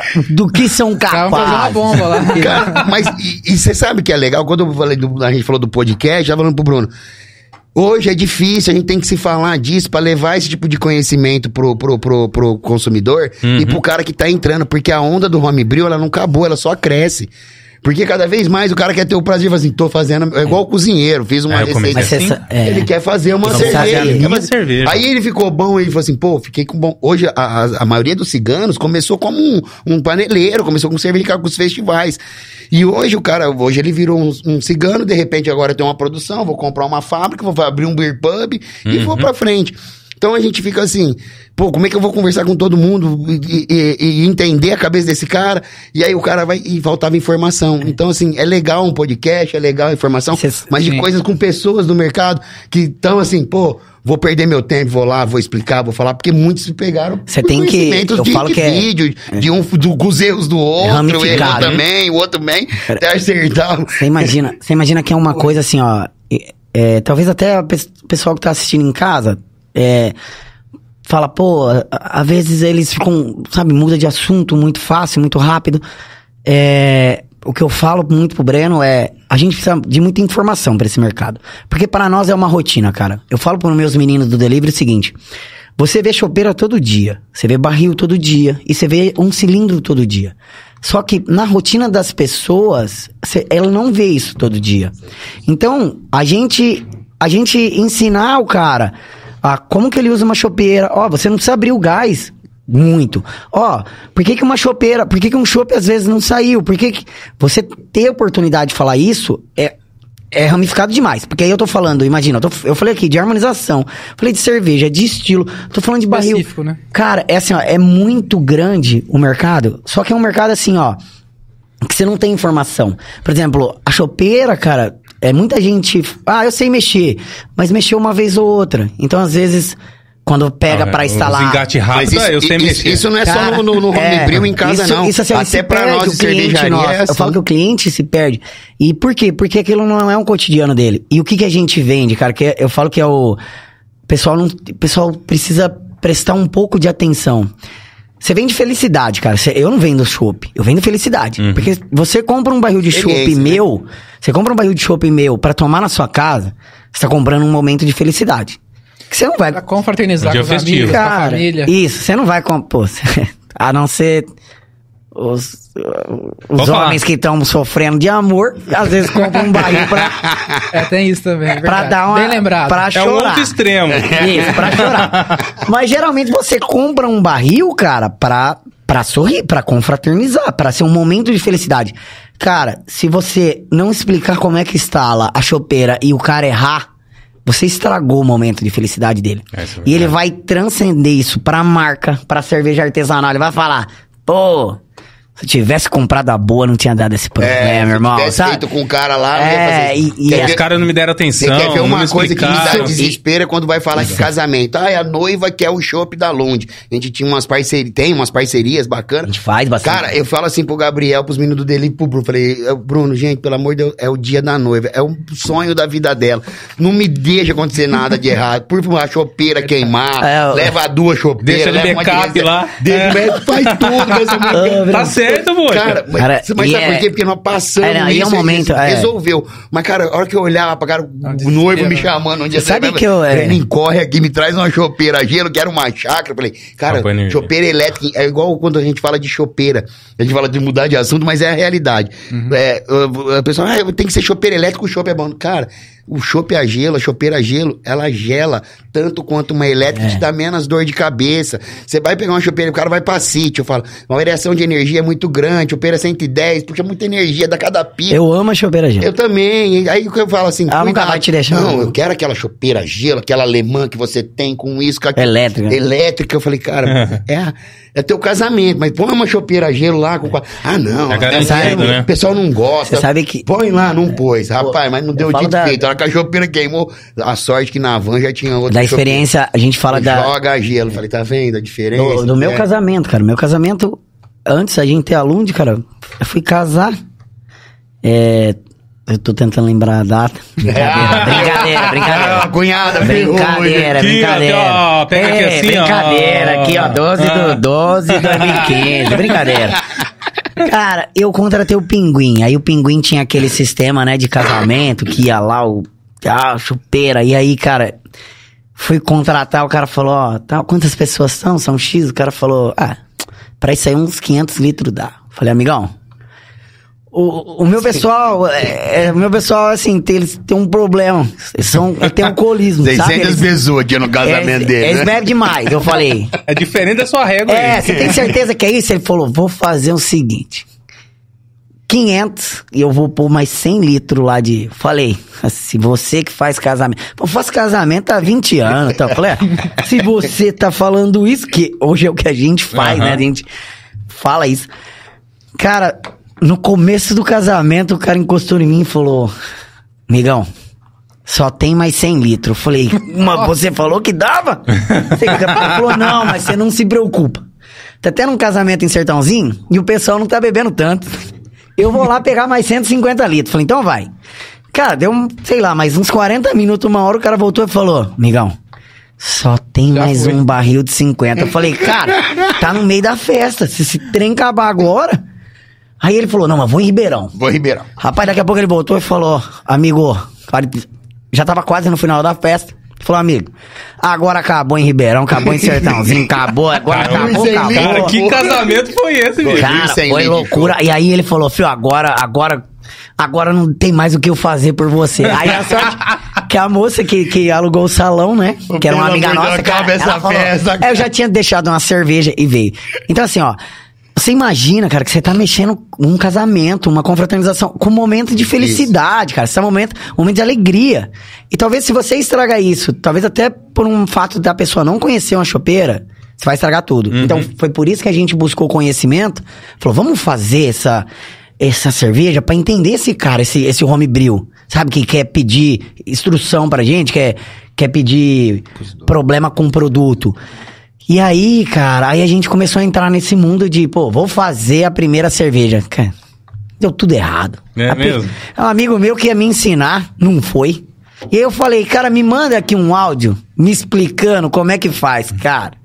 Se eu colocar o áudio pro seu ouvir. Ele falou, ó, você pega o malte moeu, jogou dentro, Não, jogou... deixa uma cerveja aqui. É, jogou lúpulo. Tal, você vai fazer isso aqui, Bruno. Tem uma rampa tal. Você só. Eu falei, não entendi nada. Mas vamos fazer. Cara, a gente fez. Eu não sei como saiu, né? E aí quando. E aí a gente ficou todo feliz, né? Porque a gente pensou. "Ha, Sou cervejeiro, irmão. Não, foi num churrasco nesse dia que eu falava com os caras. Só conversa comigo quem faz cerveja. Sabe? Você meio que fica. Porra, tô feliz, sabe? Tô, sou um mestre, né? Sou um mestre cervejeiro. Aí, quando eu tava pra ficar pronto, um amigo nosso foi lá. Aí você vai todo feliz e fala, cara, põe, tira um pouquinho aqui. Vê o que você acha, rapaz. Acho que eu lembro da cara dele até hoje, velho. Ele só cheirou, nem a boca ele colocou no copo. Ele falou, é, tem uns defeitos. Ele tava, e ele tava comprando barril nosso, você acha que ele ia falar que tava ruim, mano? Ele só falou assim, tem uns defeitinhos, né? Falei, mas tá muito ruim ele. Ah, não, vai, vai ficar boa. Ele falou, mas deixa mais potencial, dias aí. Não tá boa ainda pra beber, não. Ele falou pra nós. Deixa mais uns dias, porque ele ia embora no mesmo dia. Ele já falou, ó, deixa mais uns. Amanhã eu não vou beber. É, falou, deixa mais uns quatro dias e você tira. Rapaz, deixamos, tá, a gente quero que a gente tirou. E aí a gente tem a empresa lá, né? Não, vamos tomar aqui. Rapaz, chamamos os funcionários, catamos o barril, colocamos lá, meio que assim, ó. Foi eu que fiz. Eu que fiz. eu Meu que fiz. filho. Meu filho. Rapaz, no primeiro copo os caras falou, meu Deus do céu. Falou, Vai dar, não. vocês não têm futuro nisso aqui não, cara. Falou, olha, ainda bem que vocês só fabricam o barril. Aí você imagina Pede o cara. escola, pelo o cara amor de era Deus. funcionário na época, depois viu comprar uma cervejaria. Ih, vai quebrar cara, cara. Nossa! cara Pelo amor falou- de Deus. O cara falou, vocês não são cervejeiro não, né? Primeira pergunta. Falou, não, não, já tem um lá, tal, Mas- Bruno, tal. Mas o legal é isso mesmo. A gente busca esse tipo de informação, porque é- é- faz falta. É, o- no começo do ano a gente fez uma imersão dentro do, do polo cervejeiro. Nós temos um polo dentro de Ribeirão muito bacana, onde estão as, as cervejarias, estão lá hoje trocando informação e a gente fazendo os eventos que tem na cidade. E lá dentro do polo a gente busca isso. Eu fui fazer uma, uma apresentação sobre manutenção de barril, o, o próprio, a própria Memo também veio, veio o cara falar de automação, veio o outro falar de máquina. Porque a gente tem, é, todo momento é informação nova, é troca de funcionário, você tem, é cada dia uma descoberta, se, por que que tá vazando um, um produto, porque o sol agora tá muito quente, ele resseca uma borracha, você tem que trocar um retentor, ah, mas eu não troco a hora que eu vou usar um barril, o barril vazou depois que eu, que eu, que eu, que eu já enchi, aí a gente perde aquele produto que já encheu, às vezes vai pra rua descarbonata o chopp, então, assim, esse, esse momento de, de, de segurança, é, de manutenção, de cuidado com o produto, isso é muito é. o que a gente fala. Isso tem que ter muita coisa falando sobre isso, muita A gente. gente fala muito de garrafa, tá né? Muito de lata. Uhum. Mas a gente fala muito pouco sobre barril, que é Sobre um, barril. é um vaso de pressão, cara, que é um.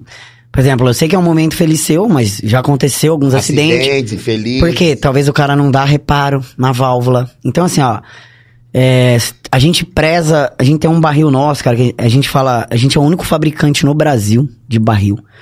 E a gente é o único no mundo que faz o barril e o tubo que vai dentro. Porque a maioria das empresas que fazem o barril não faz o tubo. Hum. E a gente sempre preza, cara. Meu pai fala assim, ó, eu prefiro não vender. Eu prefiro não ganhar dinheiro. Mas eu botar a cabeça no meu travesseiro e dormir do que eu saber que eu vou vender alguma coisa pra um cara que põe em risco. Então, por exemplo, Cara, quando você vai alugar uma chopeira, vê se tem uma válvula de segurança. É que a gente não, não tem essa informação. Vê se tem uma válvula de segurança na extratora, vê se tem uma válvula de segurança no regulador de gás, porque você tá mexendo com pressão. Sabe, às vezes, e aquilo, você tá vendendo um momento de felicidade. Mesmo com tudo isso, ainda É. acontece, tem acidentes que É. acontecem, às vezes por mau, mau manuseio do barril, colocar Sim. um barril num freezer, ele congelar. Tem muitas coisas que acontecem. Então, assim, mesmo a gente se adaptando, a gente, a gente passou por um momento dos últimos sete anos que nós temos 10 mortes hoje, praticamente, com acidentes de barris, né? E, e que infelicidade. Teve mortes que foi no dia do aniversário, por incrível que pareça. Dia do aniversário, o cara e um aniversariante morrendo, instalando um barril. Então, a gente, hoje a gente começou a olhar muito para esse mercado, para isso, porque através do crescimento das microcervejarias, os problemas também crescem, as dificuldades também crescem. Então, as pessoas têm que começar a entender, a usar uma- os barris de uma maneira corretamente. Então, essa é a nossa preocupação. Como- então, como a- era- tudo isso lembra- que veio em torno É, disso era aí. difícil ó, você, pegar uma chopeira em casa, né? Assim, uns 10 anos atrás, acho que. um- Uhum. Era muito difícil você ter um. Por exemplo, hoje, cara, você ligou em qualquer lugar, o cara te entrega. Hoje a maioria dos Eu condomínios te já sai com a casa é, com uma Eu te entrego dentro da 15 casa do litros. cara, é, eu te entrego dentro do 20, apartamento. 30, 50, 80, 100. Cara, então assim, ó, é, hoje é muito fácil você encontrar. Então por isso que eu falo, eu falo pro Renan, cara, eu pensei, falei com ele, o que a gente vai falar? Porque você tem um leque assim, ó, infinito, Infinito. cara. Você quer falar de harmonização, a gente fala, se quer falar de produzir, a gente fala, se quer falar de segurança. Então, assim, ó, é muita coisa pra falar, e às vezes eu sei que o pessoal O que tá tempo é pouco, assistindo né? fala, pô, fiquei um pouco perdido, fiquei, sabe, um pouco mais. A gente tem intenção em ter alguma coisa, sabe, pra pra dedicar um tempo mesmo pro cliente, pra explicar pra ele, pra falar pra ele, cara, é assim que você faz. Ó, se der um problema, eu, eu tenho como te atender, mas ó, tenta ver isso, vê uma mangueira, vê aqui a regulagem. Você conseguir também que o cliente é que nem um botijão de gás, cara, que antigamente não tinha regulamentação, hoje tem. A cerveja tá se tornando isso. É. Que antes era o quê? Garrafa. Hoje a gente já tá num. No patamar de, É. devido a esse crescimento. E aí os homebril, cara, os caras os cara ligam lá, o cara fala, pô, explodiu a panela de pressão da minha avó aqui. Eu falei, mas o que você tá fazendo na panela de pressão? Não, ia dar uma ajeitada no malte aqui antes. Você tá louco, cara? É falta de informação. Falta né? de informação. E aí, os caras são doidos. Aí você entra, cara, você entra no YouTube, é aquilo que eu te falei, é muita informação e muita desinformação. Desinformação. Aham. Você entra lá no YouTube, o cara tá aqui, ó, amigão, vou te ensinar você a fazer um negócio com o barril aqui. Aí o cara desmonta o tubo, ele corta, ele Ah, solda. cara, Assim- tem muito isso. Aí você imagina cara. hoje, no, no Brasil a gente tem hoje praticamente, acho que foi, se eu não me engano, esse ano fechou aproximadamente 15 bilhões de, de, de, de, de litros de cerveja foi vendido hoje no, no o ano 2024 no Brasil. Você pegar e falar assim que só 4% disso foi fe- distribuído em, em barril, o restante tudo em garrafa. Se você pegar hoje a comparação do- com a Alemanha, 60% da distribuição da Alemanha, da Europa, ela é feita em barril de chopp, 40% é feita em garrafa. Lá se toma muito É chopp. contrário. É, lá, e É, lá, então- e lá, eu falo que, por exemplo, por que, que a gente é artesanal? Lá os É caras muito são, jovem, os caras né? são, Muito são muito bons. mercado, né? Porque, por exemplo, barra. Alemanha, se você pega, cara, a gente, a gente vai lá, tem uma feira lá, ela é anual, e a cada quatro anos tem uma feira em Munique. Cara, você vai pra lá, o, o país é o seguinte, ele não tem tipo uma Ambev, um exemplo, que, que te toma conta do Brasil inteiro. Então você vai numa cidade, você vai tomar no pub do cara, sabe? Você vai, por exemplo, pra Londres, você vai entrar num pub que a cozinha dele é no fundo, cara, sabe? Então, é uma coisa que você vai. E aí você vai tomar cerveja artesanal. Então, isso os caras já estão, ó, há muito tempo.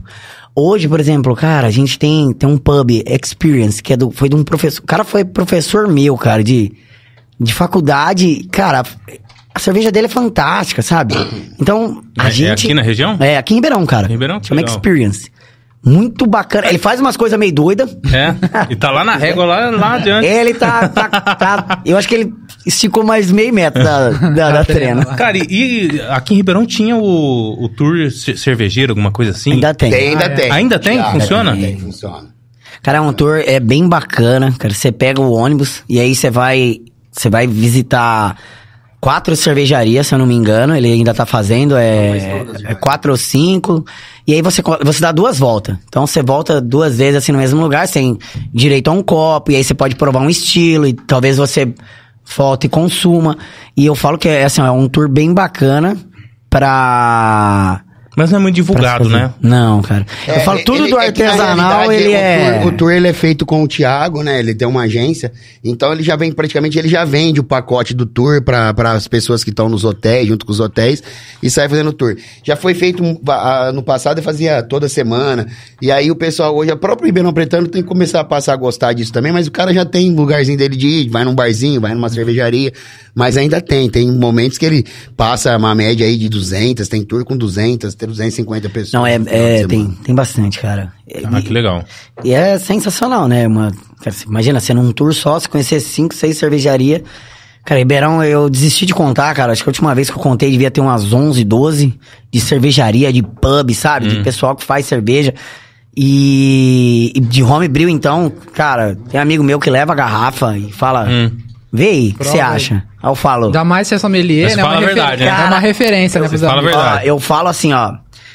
Você quer. O que que você você quer ouvir a opinião técnica ou você quer que eu, que eu vou te falar? Porque, por exemplo, cara, fez o curso eu e minha esposa, cara. A minha esposa é, é muito melhor do que eu pra, pra sentir aroma, pra sentir gosto, mas muito, mas, mas assim, ó, muito. E às vezes eu até compartilho com ela a garrafa. E aí, o que, que você achou tal?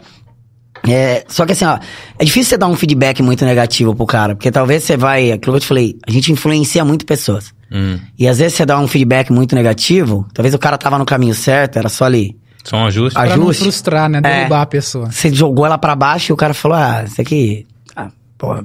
E é assim, pô, Bruno, eu fiz um curso no Senac, cara. Por exemplo, Carlão, cara, a gente fez um café com, a gente fez um café com lúpulo.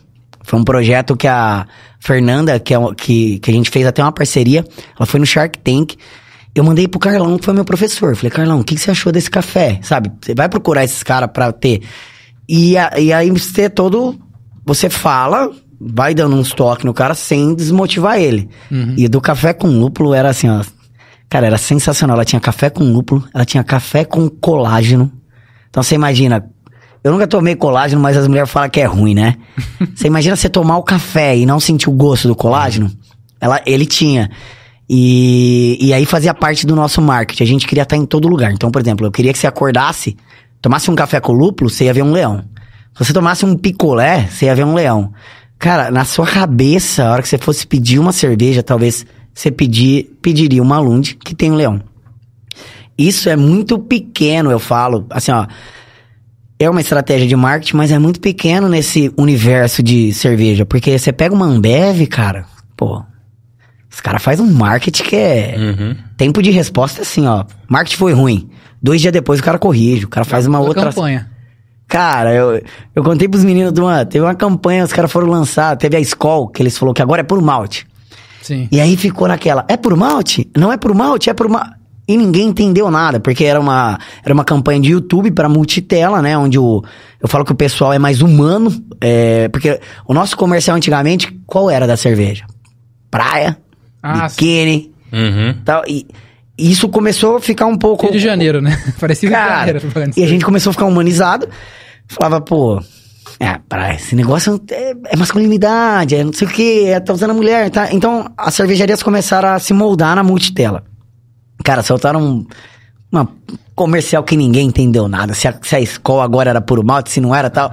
E teve um cara, velho, que ele começou a falar mal demais. Ele falava mal em todas as redes sociais. E aí, olha o tamanho do marketing dos caras. Eles conseguiram pegar o cara que falava mais mal. E aí pegaram lá, ele chamava José, um exemplo, eu não vou lembrar, mas tem no YouTube. Os caras plotaram um caminhão, velho, de cerveja, com todos os comentários negativos que ele fez. Foi na casa dele, cara, com, com os alto-falantes falando: José, nós te escutamos. E não sei, cara, ele, ele desceu na casa do cara, botou as latas de cerveja na casa do cara, falou: a gente veio te trazer, a gente te escutou. Cara, ele quebrou o cara, sabe? Ele, e aquilo não foi só com o José, porque várias pessoas se sentiam como José. E aí, vindo, eles viam a propaganda e, e eles se sentiam essa nessa dúvida. quebra do, quebra do ódio, quebra de falar mal.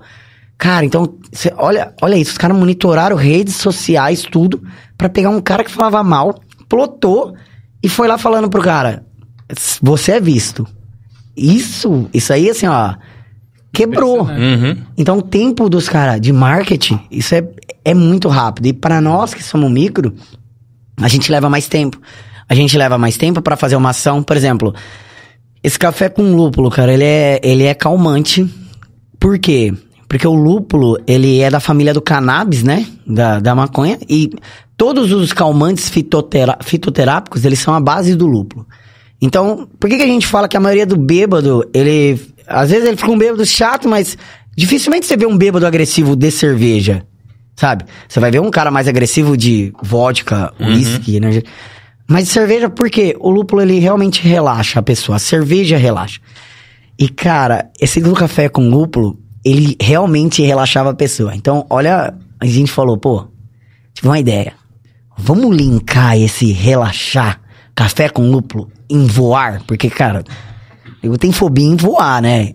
Só que assim, a gente tentou chegar, mas a gente é muito pequeno, o, o- o recurso pra nós ainda é muito pouco. Só pra gente pôr um quiosque num aeroporto era, pô, absurdo.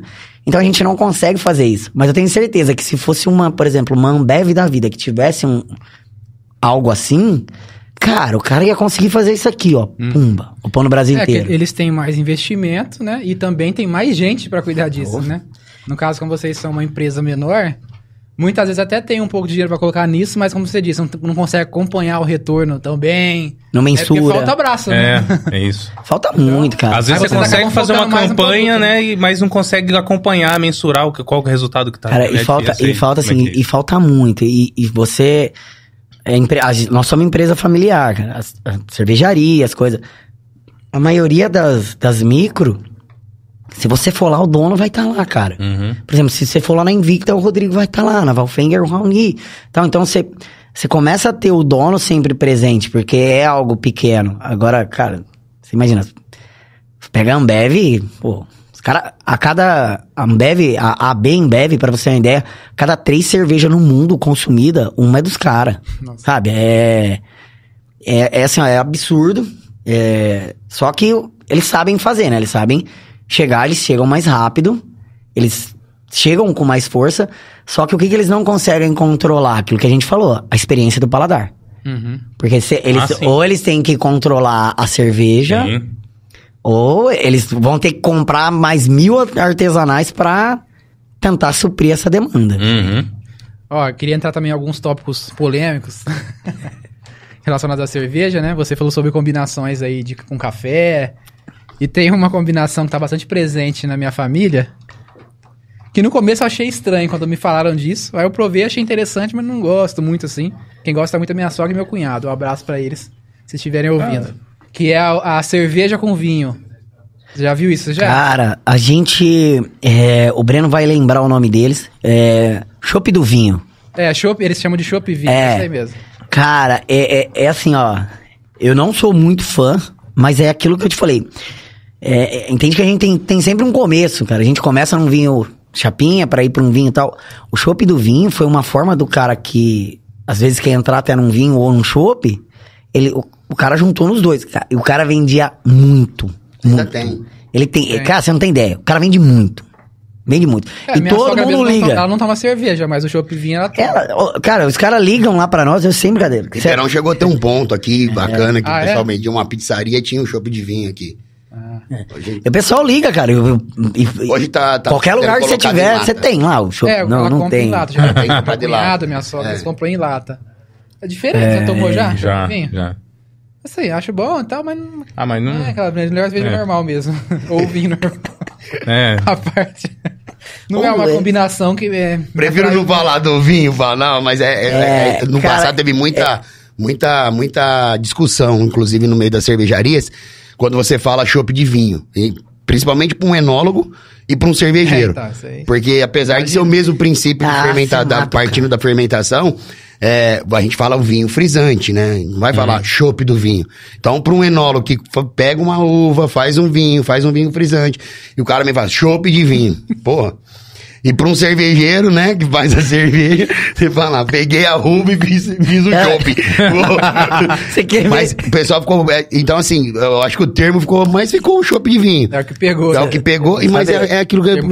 É a experiência, a, a gente proporciona experiência. E tem as pessoas que gostam e os que não gostam. Você pegar um bebedor de vinho hoje, acho que dificilmente ele vai tomar um chopp de vinho que fica lá no copo. Na época, eu lembro, ficava tudo grudado em volta do copo vermelho. Pra uns que eram gostosos, pra outros não é. Pô, eu quero um bom vinho. cê já tomou um chopp curso com sommelier. groselha? É, chopp. Chopp com groselha? Cara, eu já.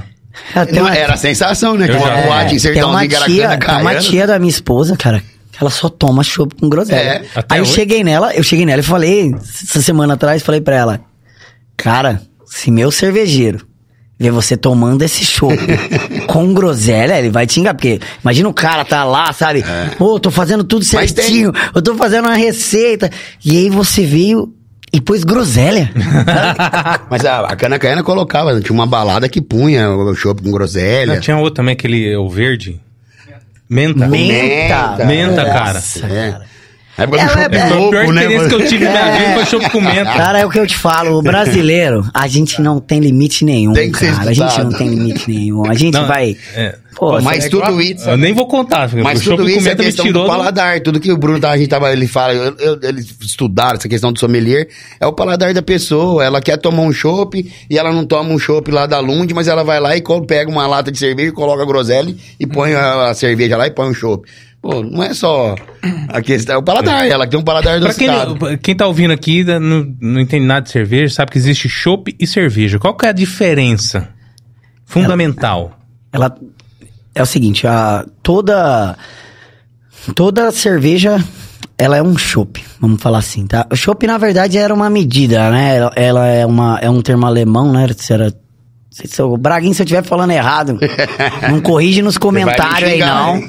Deixa passar, que às vezes as pessoas nem, nem Viu, André? Se, se tiver É, coisa no comentário aí, você já põe pra Isso, nós. se já. alguém corrigir aí, você oculta agora, sabe? Deixa- É, vem de uma medida que era Chopin, né? Que era uma medida de um copo. Só que quando veio pro Brasil, começou aquele, oh, ah, Chopin, Chopin, Chop, Chop, Chop, e virou Chop. Então, não é Chop, né? Chopin é uma medida. É uma medida. Então tudo é uma cerveja. Só que o que que acontece? O Chop nosso, ela é uma cerveja que ela não é pasteurizada. Então, você imagina o seguinte. Você imagina você fazer um molho de tomate, cara. Você foi lá, escolheu os tomates, você fez ele com todo o amor, jogou um açúcar pra tirar a acidez, fez aquela coisa linda, molho de tomate.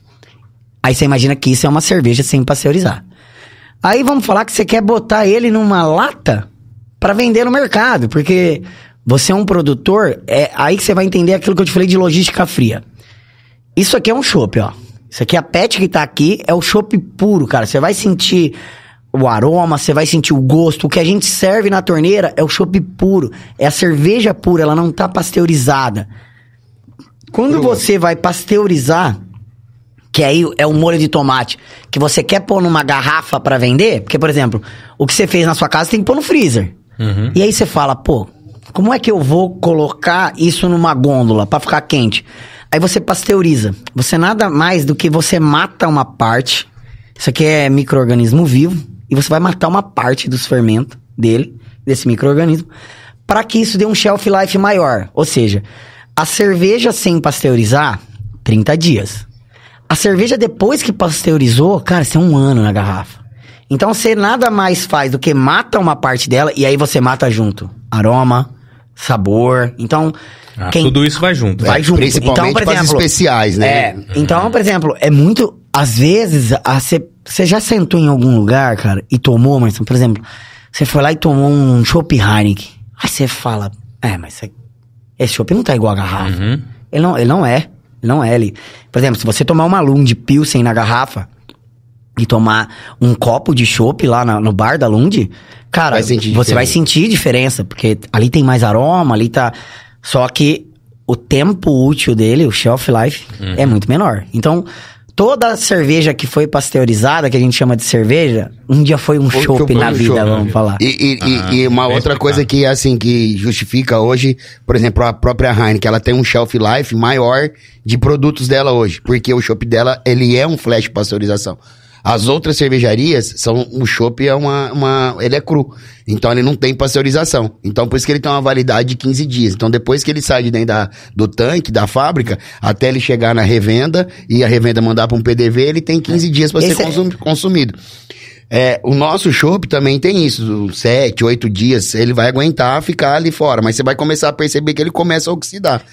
E a diferença é assim, o pessoal, muitos fantasiam várias coisas. O Bruno fez uma explicação bem técnica e, e- e- e categórica. Só que tem uma outra diferença que a cerveja, o espaço dela na carbonatação, ela sai mais carbonatada e o chopp fica mais leve, mesmo com o chopp pasteurizado.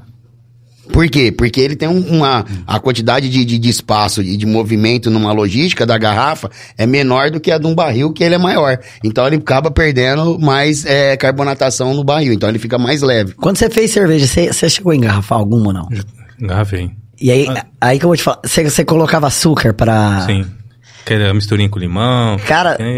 O- Você já deixou ele fora da geladeira ou não? Não, nunca. Ah, cara, que experiência maravilhosa. Você É. deixa lá 10 dias, começa a estourar todas as tampas. Pá, pá, pá.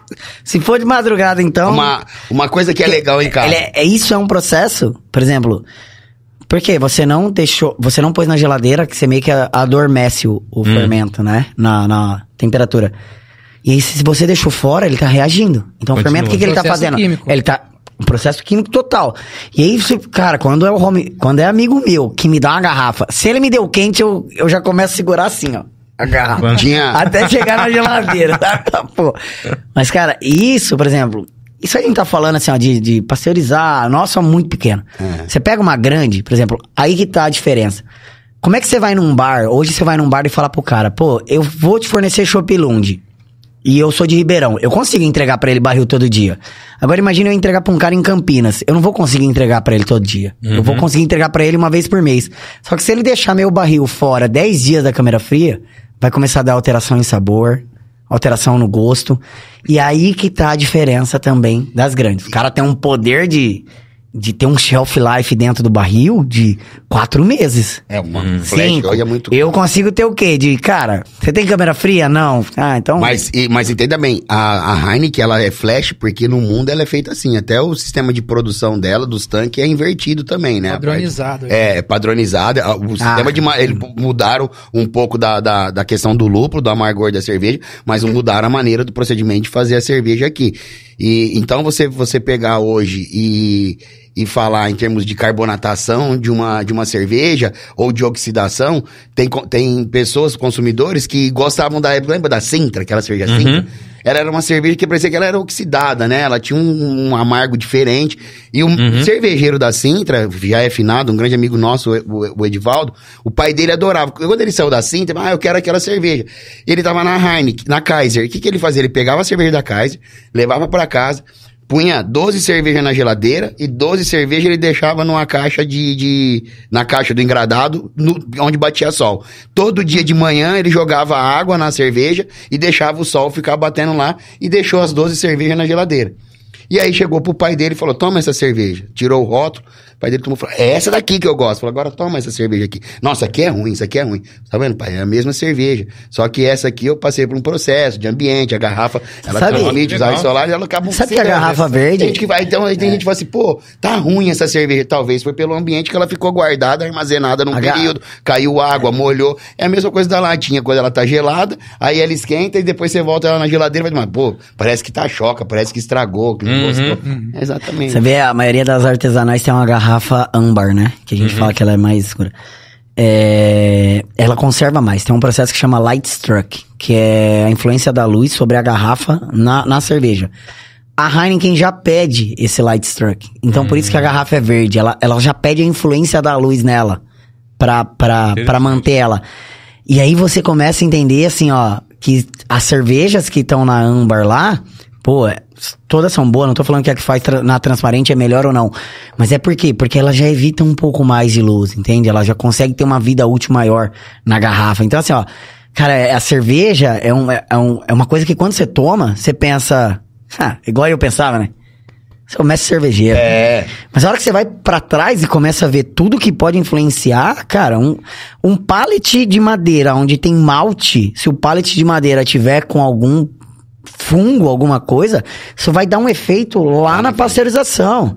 Então são coisas assim, ó, a cerveja é uma a gente fala que é um hobby que tem que ser levado a sério. Por quê? É um alimento, é um alimento que pode te dar intoxicação. Intoxicação. E em todas as partes. Se seu barril não estiver limpo, se a sua chopeira não estiver limpo, se sua da fábrica não tiver. limpeza no barril, na septicina, assim.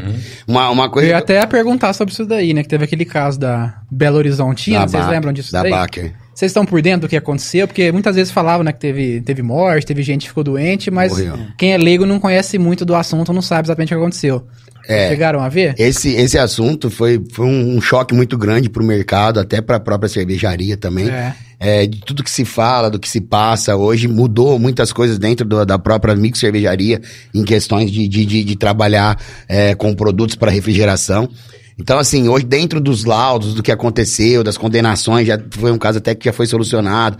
É, tem pessoas que foram condenadas, até pessoas que trabalhavam no chão de fábrica, cervejeiro.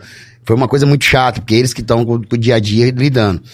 E, então, assim, na, na- no processo de fabricação da cerveja, você existe vários pontos que pode acontecer mesmo de ter um trinco numa solda, de, de um tanque ter tido um excesso de pressão, ou por tempo de uso, ele trincar um produto e passa uma canaleta onde refrigera. Então, essa refrigeração, ela pode, ela já foi feita por amônia, é, tem lugares ainda que são em grandes cervejarias, depois tem os gel refrigerante, é, que foi o caso lá da Baker, só que tem a- o sistema de álcool, então o mapa começou a, a distinguir o que faz hoje. Foi até legal a sua pergunta, que eu vou te falar o como é o da Lum de hoje e de outras cervejarias. É, nesse caso, teve um vazamento que eles entenderam que foi é, é, é, feito por- pelo tanque, um furo no tanque, aonde o líquido que passava, o, o- o etileno glicol que passava em volta, ele não era diluído. Ele, o tanque de refrigeração ele precisa é, de ser mantido lá na, na, na, na, na- na refrigeração em 40 graus. É, que acontece? Se eu pôr álcool, pôr água, ele vai abaixando, ele vai deixar de gerar gelo e levar a temperatura gelada para os tanques. Aí eu tenho que ficar repondo aquele álcool, medindo lá a temperatura, se ele tá com, com, com, 40, com a porcentagem correta que tem que estar tá o tanque. Sim. E lá esse produto ficava jorrando para dentro da cerveja, depois que o, principalmente depois que o tanque abaixava daquele, daquele, da onde estava aquele furo. Porque é quando o tanque está pressurizado, ele tem uma pressão de 2 kg, 2,5 kg. E a linha de que vem de fora, ela tem uma pressão de 2 kg, 2,5 kg também. Então, não dava para ele jogar. Mas depois que ele perdia ali, como tinha o líquido, ele começou a correr. Então, uhum. praticamente ficou uma, uma conclusão, assim, do, do, do, do que aconteceu.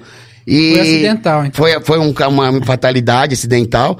A Baker, a Belo Horizontina era uma cerveja que estava começando a crescer, incomodar o mercado em Minas. Ela começou a atingir um patamar de, de, de distribuição grande, né? O pessoal da Baker, eles acabaram, eles tinham acabado de ganhar no, no Mundial a melhor cervejaria do ano, no, que uhum. foi feito lá em Blumenau. Já mais de 12 medalhas naquele ano. Então vinham, você conhecia os proprietários, né? O cervejeiro, foi uma fatalidade. Na verdade, é, não é difícil é, achar assim, um culpado. Nós, é... do setor, achar um culpado. Foi uma fatalidade. Uhum. um mas o sistema, é, o sistema de refrigeração é, é assim, ó, cara, você mexe diretamente com um produto que. Cara, você tá ingerindo, sabe? É. Isso aqui. Você. Uhum todo mundo aqui já foi em algum. comer um lanche, alguma coisa e teve uma intoxicação alimentar. Hum. Cara, isso aqui é igual. Então, a refrigeração deles, às vezes eles estavam usando um produto que, que não é bacana. É, tem documento. Mas assim, ó, foi o etileno, a nossa, para você ideia. mais caro, inclusive. Você imagina o seguinte, que o Breno quer explicar Hoje a gente usa álcool. Você imagina, a gente usa cachaça. Você imagina assim, ó, a gente tem uma, a gente tem uma chopeira lá na Lund, cara. Quem estiver assistindo vai lá. Ela fica congelada, ela tem quase, ela tem quase 7 metros. 24 um vias tubo. de extração. E ela fica congelada inteira. E geralmente o que você usa para congelar isso? Glicol. Então, glicol com água passa na parede dessa chopeira. Então, quando você vê essas najas, uhum. casa do pessoal, e você tá vendo ali talvez um glicol com água. O que, que a gente usa? A cachaça. Por quê? Porque a serpentina ela passa ali com o chope. Então, pra gente já ter esse problema zero que a Baker teve, primeira coisa, cara, eu não vou pôr um produto que se a minha serpentina tiver um furo, se esse produto for lá dentro, o máximo que vai acontecer, meu amigo, você tomou um chopp com cachaça. que seria o chopp do vinho. É, Mas é um sistema, é, é, um sistema de refrigeração. E aí, eu falo assim, ó, é, cada um sabe a, a dor que sente. E, e, por exemplo, é mais caro, Bruno, você fazer a refrigeração com água e cachaça? Muito mais. Mas, não, não, é mais caro fazer é, com, com etileno. A cachaça é. hoje, você. E, pra é fazer. Dilui, o mapa tem dilui, que reconhecer. Então o mapa não permite que você vá numa bomba de gasolina e compra álcool e coloca o álcool dentro da cervejaria. Você tem que comprar um álcool com um documento onde o mapa reconhece, e aí você vai Isso é fazer é pra, a dosagem com água. vai chegar a porcentagem hum. para dar o efeito da, do, da, da, do gelo da, da do pré-resfriador, que usa na linha toda, para fermentação, para invase. Então, assim, poderia ter contaminado em vários pontos, ter um vazamento ali na linha. Hoje, lá no Dalund, e outros lugares também já faz, a gente inclusive coloca um corante onde ele tem uma cor, porque se a gente perceber que essa cor tá dentro da cerveja, mudou a cor da. Peraí, eu posso falar um negócio? Consegue eu posso falar, é tão. Então, eu vou é tão assim, fatalidade. valores. É muito um raro. de cachaça hoje, se você for numa cooperativa pagar 3 reais, você vai pagar 50 reais do, é, do, do é muito, litro de um, de um. É muito raro isso acontecer, cara. É muito, muito mesmo. É muito raro. É, é fatalidade, é, é talvez. É, eu não vou julgar, mas assim. Você tá mexendo com, com um produto, cara, é. que vai. Hum. Com alimento, né? Como é. E. Mas, assim, é custo, porque aí esse tipo de produto você não precisa de ficar repondo ele. Ele ah. põe lá e você deixa lá no tanque. Porque ele fica Já refrigerando a cerveja. Você tem que né? ficar medindo. Então, a cada seis meses, oito meses, dependendo do tanto Mas, cara, que, que os caras perderam. Você tem que repor o álcool. Você imagina, você imagina que isso, pinga, eles né, perderam o mercado e até reflete em outra, né? Porque o cara começa a pensar, pô, você quer dar cerveja, né? Aí tem até amigo meu que falou: Ah, Bruninho, vou morrer assim, eu vou morrer desse jeito, eu vou continuar bebendo, porque. cara, coisa... você não. O que, que você vai fazer? Por exemplo, é, é uma fatalidade, mas é, é já aconteceu com outras coisas, com já outros produtos. Já teve casos desse até com, é. com, com, com suco Só no Brasil, que é, é, uma, é, assim, ó, é uma leite, coisa que... Com leite, cara, que é, só da cal. Do leite lá Do leite.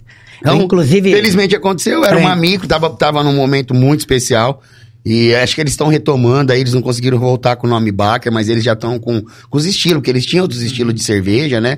Eu tava pensando nisso que o senhor falou, né? Sobre que eles estavam Não, começando- senhor, não, tá no céu, pelo amor de Deus. Tava Agora não incomodar. tiver. Pode chamar ele de gordinho. Eles estavam incomodando, começando a incomodar o mercado.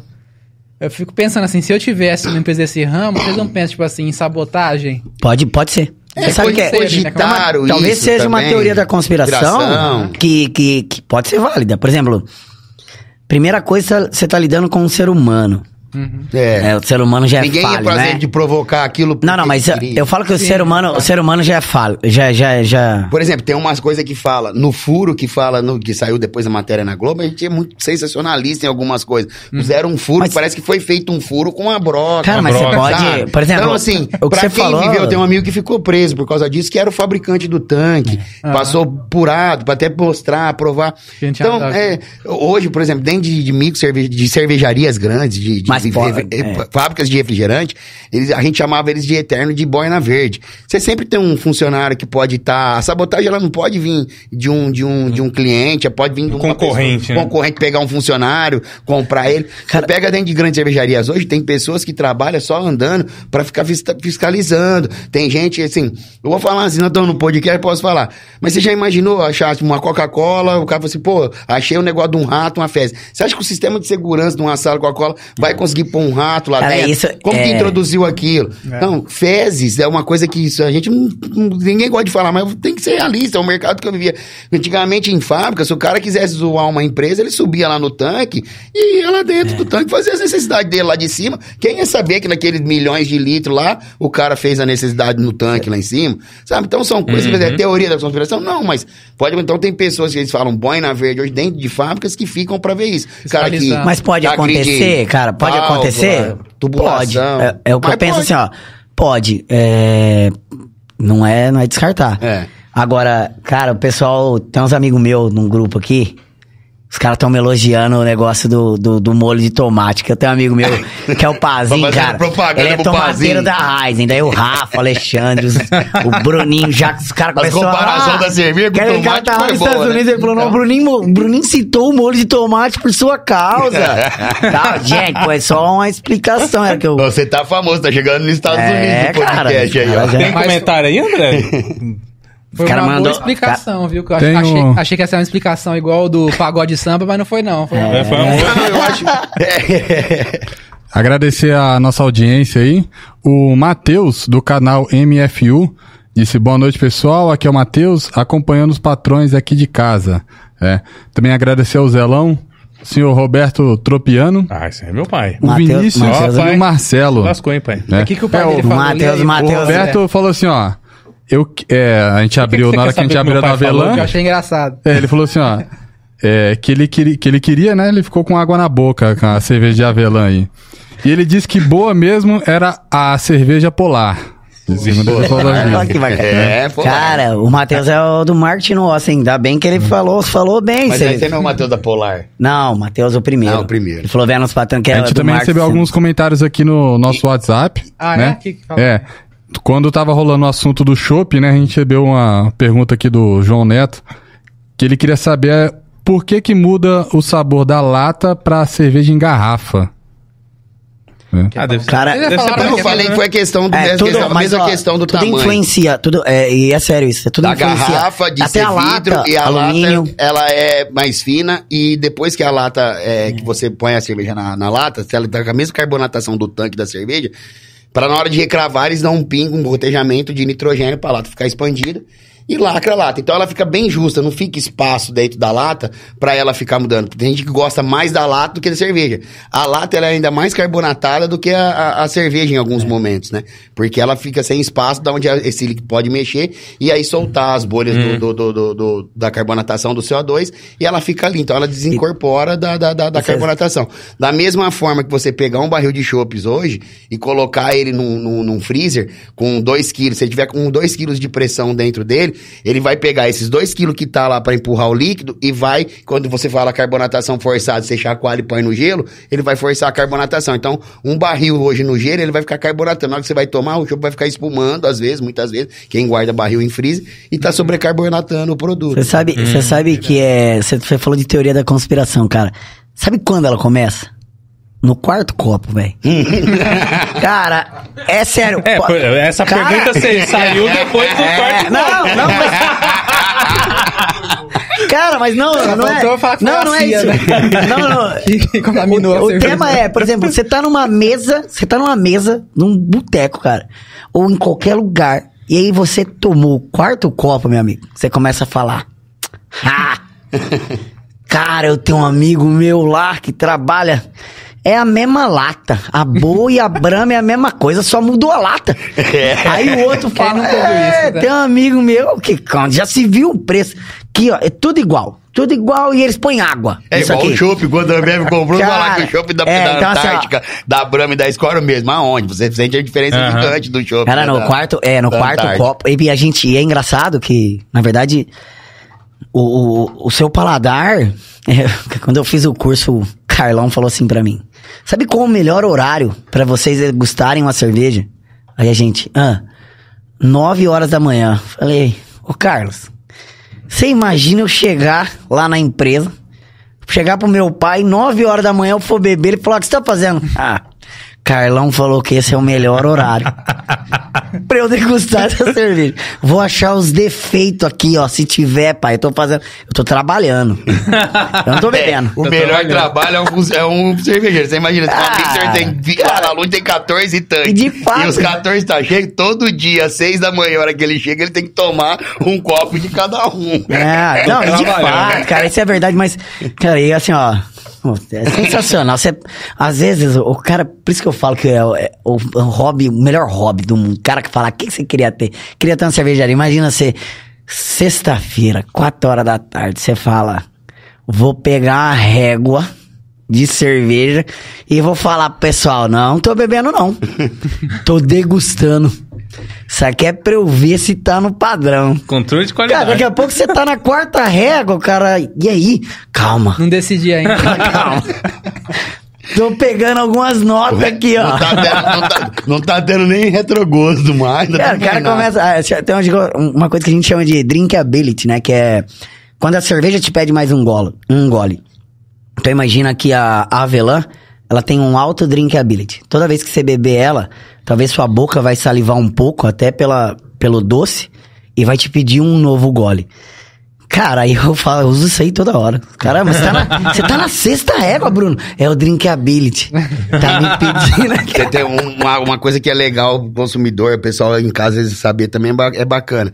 Hoje, pra você ter uma ideia, é, tem uma companhia, uma companhia no Brasil, a Heineken, né? Hoje, cada fábrica dela, quando vai ter uma invase de, de chopp ou de cerveja, tem 20 sommeliers. Antes de começar o invase, as outras grandes fábricas também tem, não sei quantos são, da Heineken eu falo, porque a gente acabou participando de algumas reuniões e acaba é, convivendo dentro da fábrica e- e vendo isso, o pessoal comentando. Então são 20 sommeliers lá experimentando a cerveja e os 20 tem que dar a nota correta do padrão da cerveja, a cor da cerveja, drinkability da cerveja. Se um falar assim, ó, não tá igual, eles são especialistas da Heineken, então tem que estar o paladar apurado no dia, tudo limpo, bonitinho, que a partir dali é que solta a produção É, cara, daquele mas- tanque. Mas isso aí também não vai muito do cara. Tem ba... Vai, Às vai, vezes ó, no dia que ele tá cara, doente, sei lá. Você sabe que. É, mas tem uns caras que é sabe, treinado, mas, que eu ó, vou te falar. é, não Você sabe, é, O cara pega qualquer micro, micro-organismo é, que tá contaminando. Hoje existe bactérias Hoje, quando- é, aeróbicas, quando você anaeróbicas. pega uma consultoria, fábrica cheia é, de, de o cara- bactéria. Então, às vezes, não tá nem no tanque, tá naquele o cara tem. É, é- é laboratório. Sim, verdade. É degustação. Só que eu falo o seguinte, cara. Eu fiz o curso de sommelier, fez eu minha esposa. Cara, se, se você falar para mim, Bruno, vale a pena? Cara, valeu cada centavo. Valeu cada centavo, porque a- a- é aquilo que eu falei, a minha vida teve um antes e um depois. Primeiro, para qualquer sabor e experimentar. Cara, a coisa mais incrível, pega uma uva verde e pega dois pedaços de queijo. Você vai comer o queijo e você vai sentir um sabor. Quando você comer uva verde, ele vai limpar a sua boca. E aí você come o queijo de novo. Vai parecer que você tá comendo um queijo diferente. Só que isso você- você começa a entender quando você tá fazendo um curso sommelier. Uhum. Só que a gente fez, cara, a gente fez mais para. Primeiro que a gente tinha comprado uma cervejaria. A gente tava mergulhando num mar que era um pouco desconhecido é, é, do artesanal. E a gente fez para isso. Só que, cara, é assim, ó. É, depende do dia, depende da hora, depende. Por isso que esses caras que vão pra concurso, não é tudo que ele pode comer antes, não é tudo que ele pode tomar no café da manhã. Por exemplo, cara, eu fiz um curso de barista totalmente para hobby de serviço de café expresso. Cara, era de terça e quinta, das 7 às 11. Tomava pelo menos uns 15 expressos todo dia. Eu ia dormir 3 horas da manhã, cara. O olho tava desse tamanho, ó. E, cara, e aí eu. E aí você pensa, pô, um expresso, um expresso não tem segredo, sabe?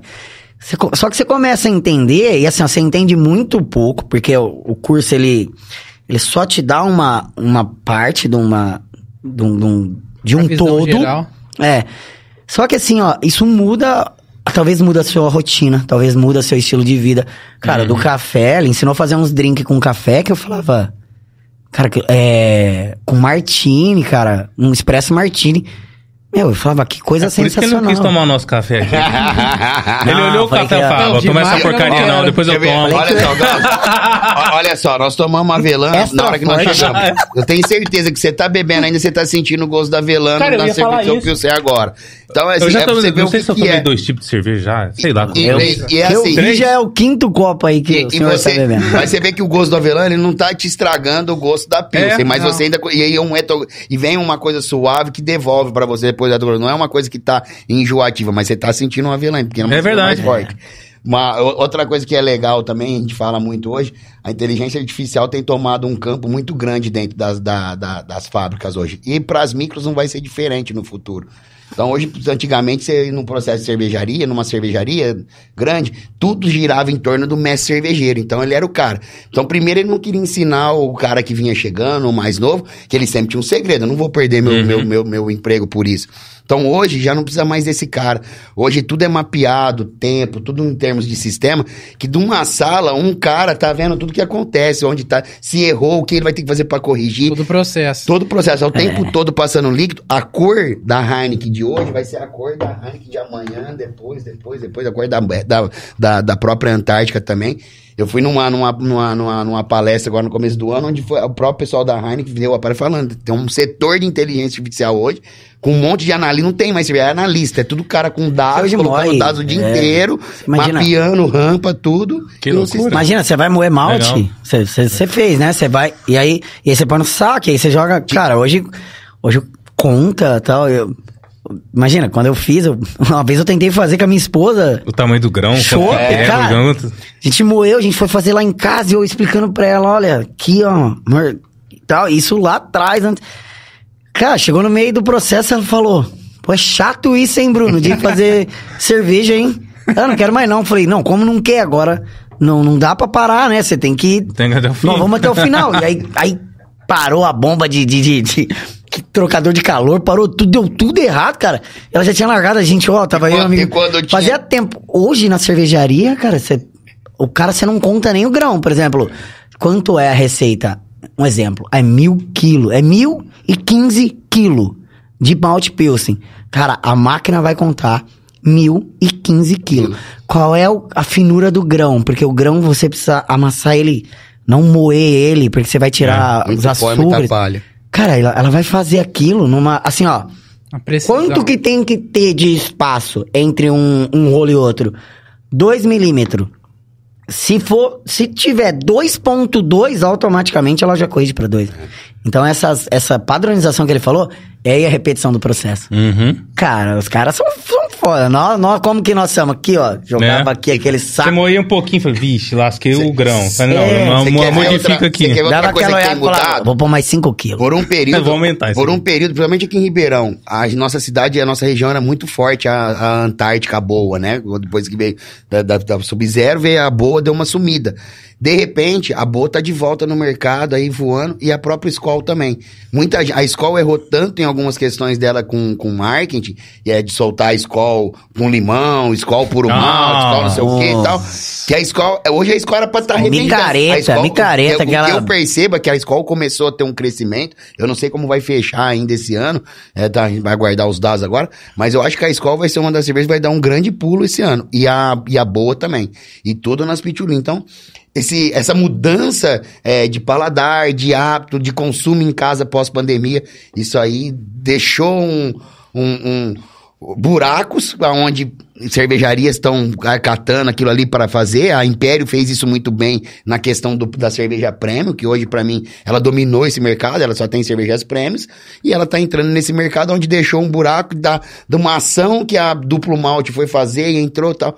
Mas tudo isso que, com reflexo do quê? Do que vem sendo produzido lá atrás. Sempre é a mesma cerveja. Imagina uma puro malte sendo entrega com a excelência que a Império É, mas, Mas a, você sabe- cara, a da própria é colocou- Posso- bicho. eu posso te falar um O negócio? malte da escola é horrível. Mas é uma cerveja Mas leve, nós estamos numa ah. região quente, o Brasil é Nossa. quente, Cara, posso- a galera toma. E eu vou te falar um negócio. Entendeu? E É, o preço voltou. Então, Você já tá reparou bom. que todo mundo, cara, todo mundo usa agora o nome puro malte, né? Sim. Uhum. Tá, já tem par... muito Cara, parado. já. é, é, onde começou, onde começa as pessoas a fazer mudança? Vou dar um exemplo. Todo mundo falava assim, pô, cerveja boa é a puro malte. As grandes começam a entender que, que, que você fala muito isso, e as grandes começam a falar, beleza. Quanto que a lei me pede? A lei me pede 70% pra falar que é puro malte, um exemplo. Mas 100%. Aí ele vai lá e começa a falar: a minha é puro malte. Aí, o puro malte.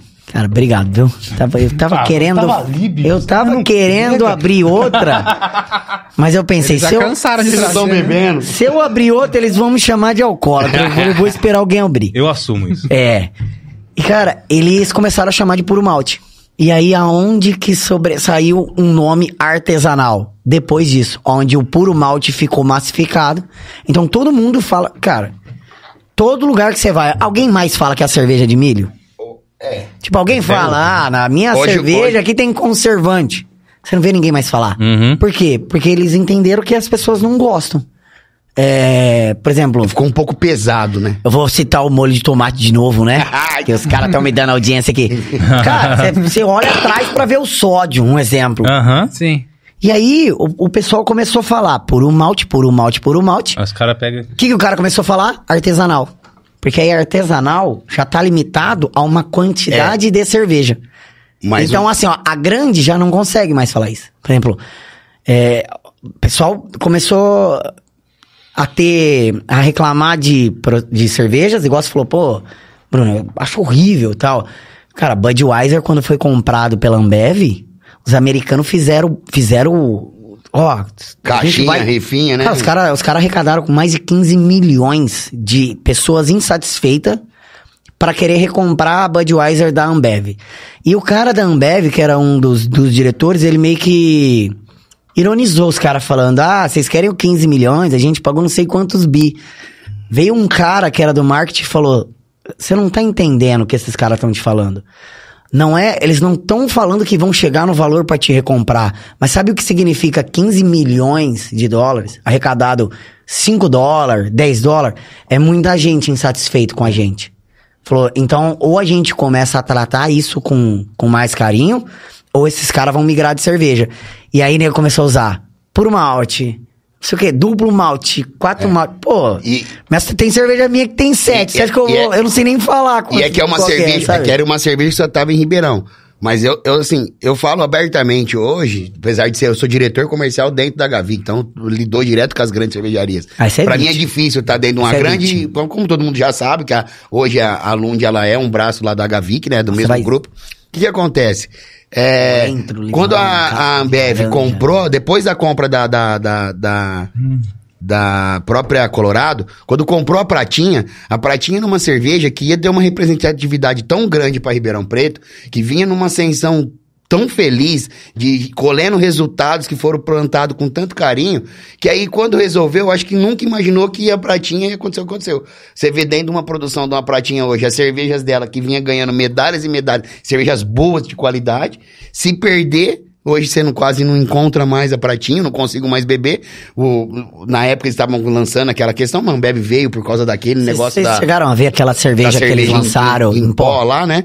Não, em pó. É, na, na- na verdade, não era, ela não era em pó, né? Era em líquido, Era em né? líquido. Você não chegou a ver isso? Não, nunca vi isso não. Eles soltaram uma, um, um Que a- sachê, cara, que você colocava e aí você vinha com uma água com Água gás. com gás e fazia cerveja. e virava cerveja. E, e aí, o que acontece? É, quando eles fizeram isso e comprou, hoje eu vejo dentro da pratinha, eu- fiquei até sabendo recentemente, que eles, a Ambev tem produzido dentro da pratinha Vals e Boêmia. Fala, pô, era uma fábrica de 150, uma fábrica eles- linda, equipamento totalmente sofisticado, de primeira, pessoal que gastou uma fortuna e tal, mas felizmente... Eles compraram, O valor, cara, é o esse- custo do dinheiro, né? O cara chegou, deve ter feito uma boa oferta. menino da pratinha- a pratinha. é, o menino e era da- uma cerveja em Ribeirão Mas Pretano. o menino da pratinha é esse da, da- Cara, esse da cerveja, quando ele fez lá, você pode não gostar, mas você há de convir que é sensacional, né? Você.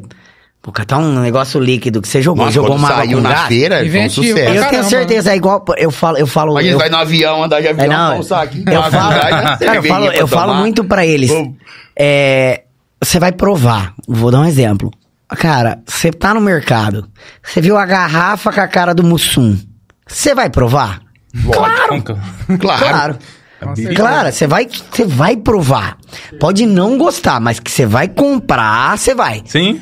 E aí, por exemplo, quando eles soltaram esse sachê, cara, era um sachê líquido, você jogava.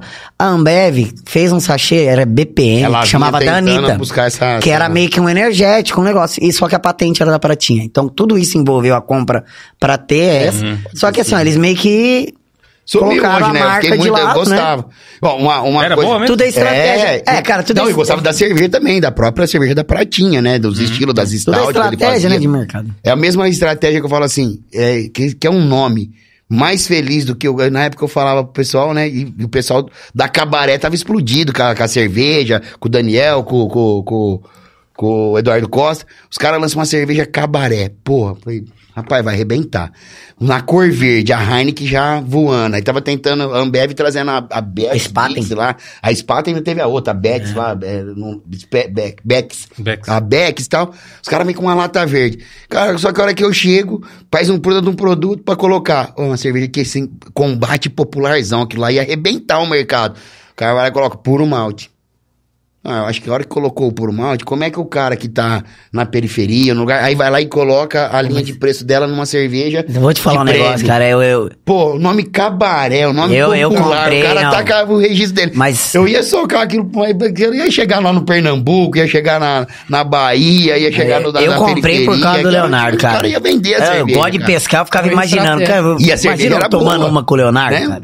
É. Tomando uma camaré com Não, e a cara do cara, Leonardo, né? O cara, demais. garoto Sabe, propaganda do Leonardo. Então, assim, são erros que eu falo assim, isso prejudica uma, uma marca que a Petrópolis chegou até a passar por dificuldades, agora tá retomando, agora trouxe a, a, a Ivete e mudando. Então, assim, o mundo da cerveja hoje, ele é popular, a gente fala que é, como é que fala? É, é status, né? Você fala, pô, tem uma Ah. cervejaria, tem um status e tal. Então, é gostoso, é, glamu é glamouroso, né? Só que ele também, assim, um detalhezinho, se pros grandes pesa esse tanto quando erra de perder um, um conceito, de perder, perder share, chegar a perder dinheiro, você imagina pra nós, pequenininho, um erro que tem. É Então, que a gente. A gente fica a dica aí hoje, é, quem quer entrar no mercado A gente envolve amor, né, Venha cara? com excelência, É, né? a, gente, a gente envolve amor mesmo na marca. E eu falo que essas grandes, cara, o cara tá ali pra negócio. O cara, o cara não tá nem aí se ele vai matar uma marca ou não. Ele, o negócio dele é número. Como eu faço pra aumentar? E eu entendo que ele é uma SA, que ele tem acionista, que o negócio dele é meta. E aí você imagina o seguinte, velho, o que, que o cara pensa? E aí olha o tempo de resposta do cara. Tá todo mundo tomando Heineken.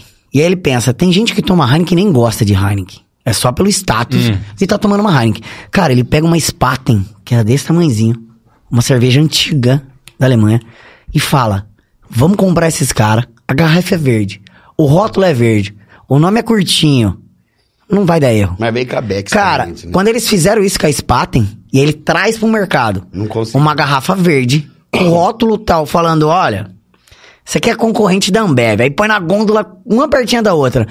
A pessoa que não tomava, que tomava Heineken por status, que achava amargo, quando toma Spaten, acha um pouco mais doce, o que, que ela faz? Cara, se o meu status é o mesmo, eu vou tomar isso aqui.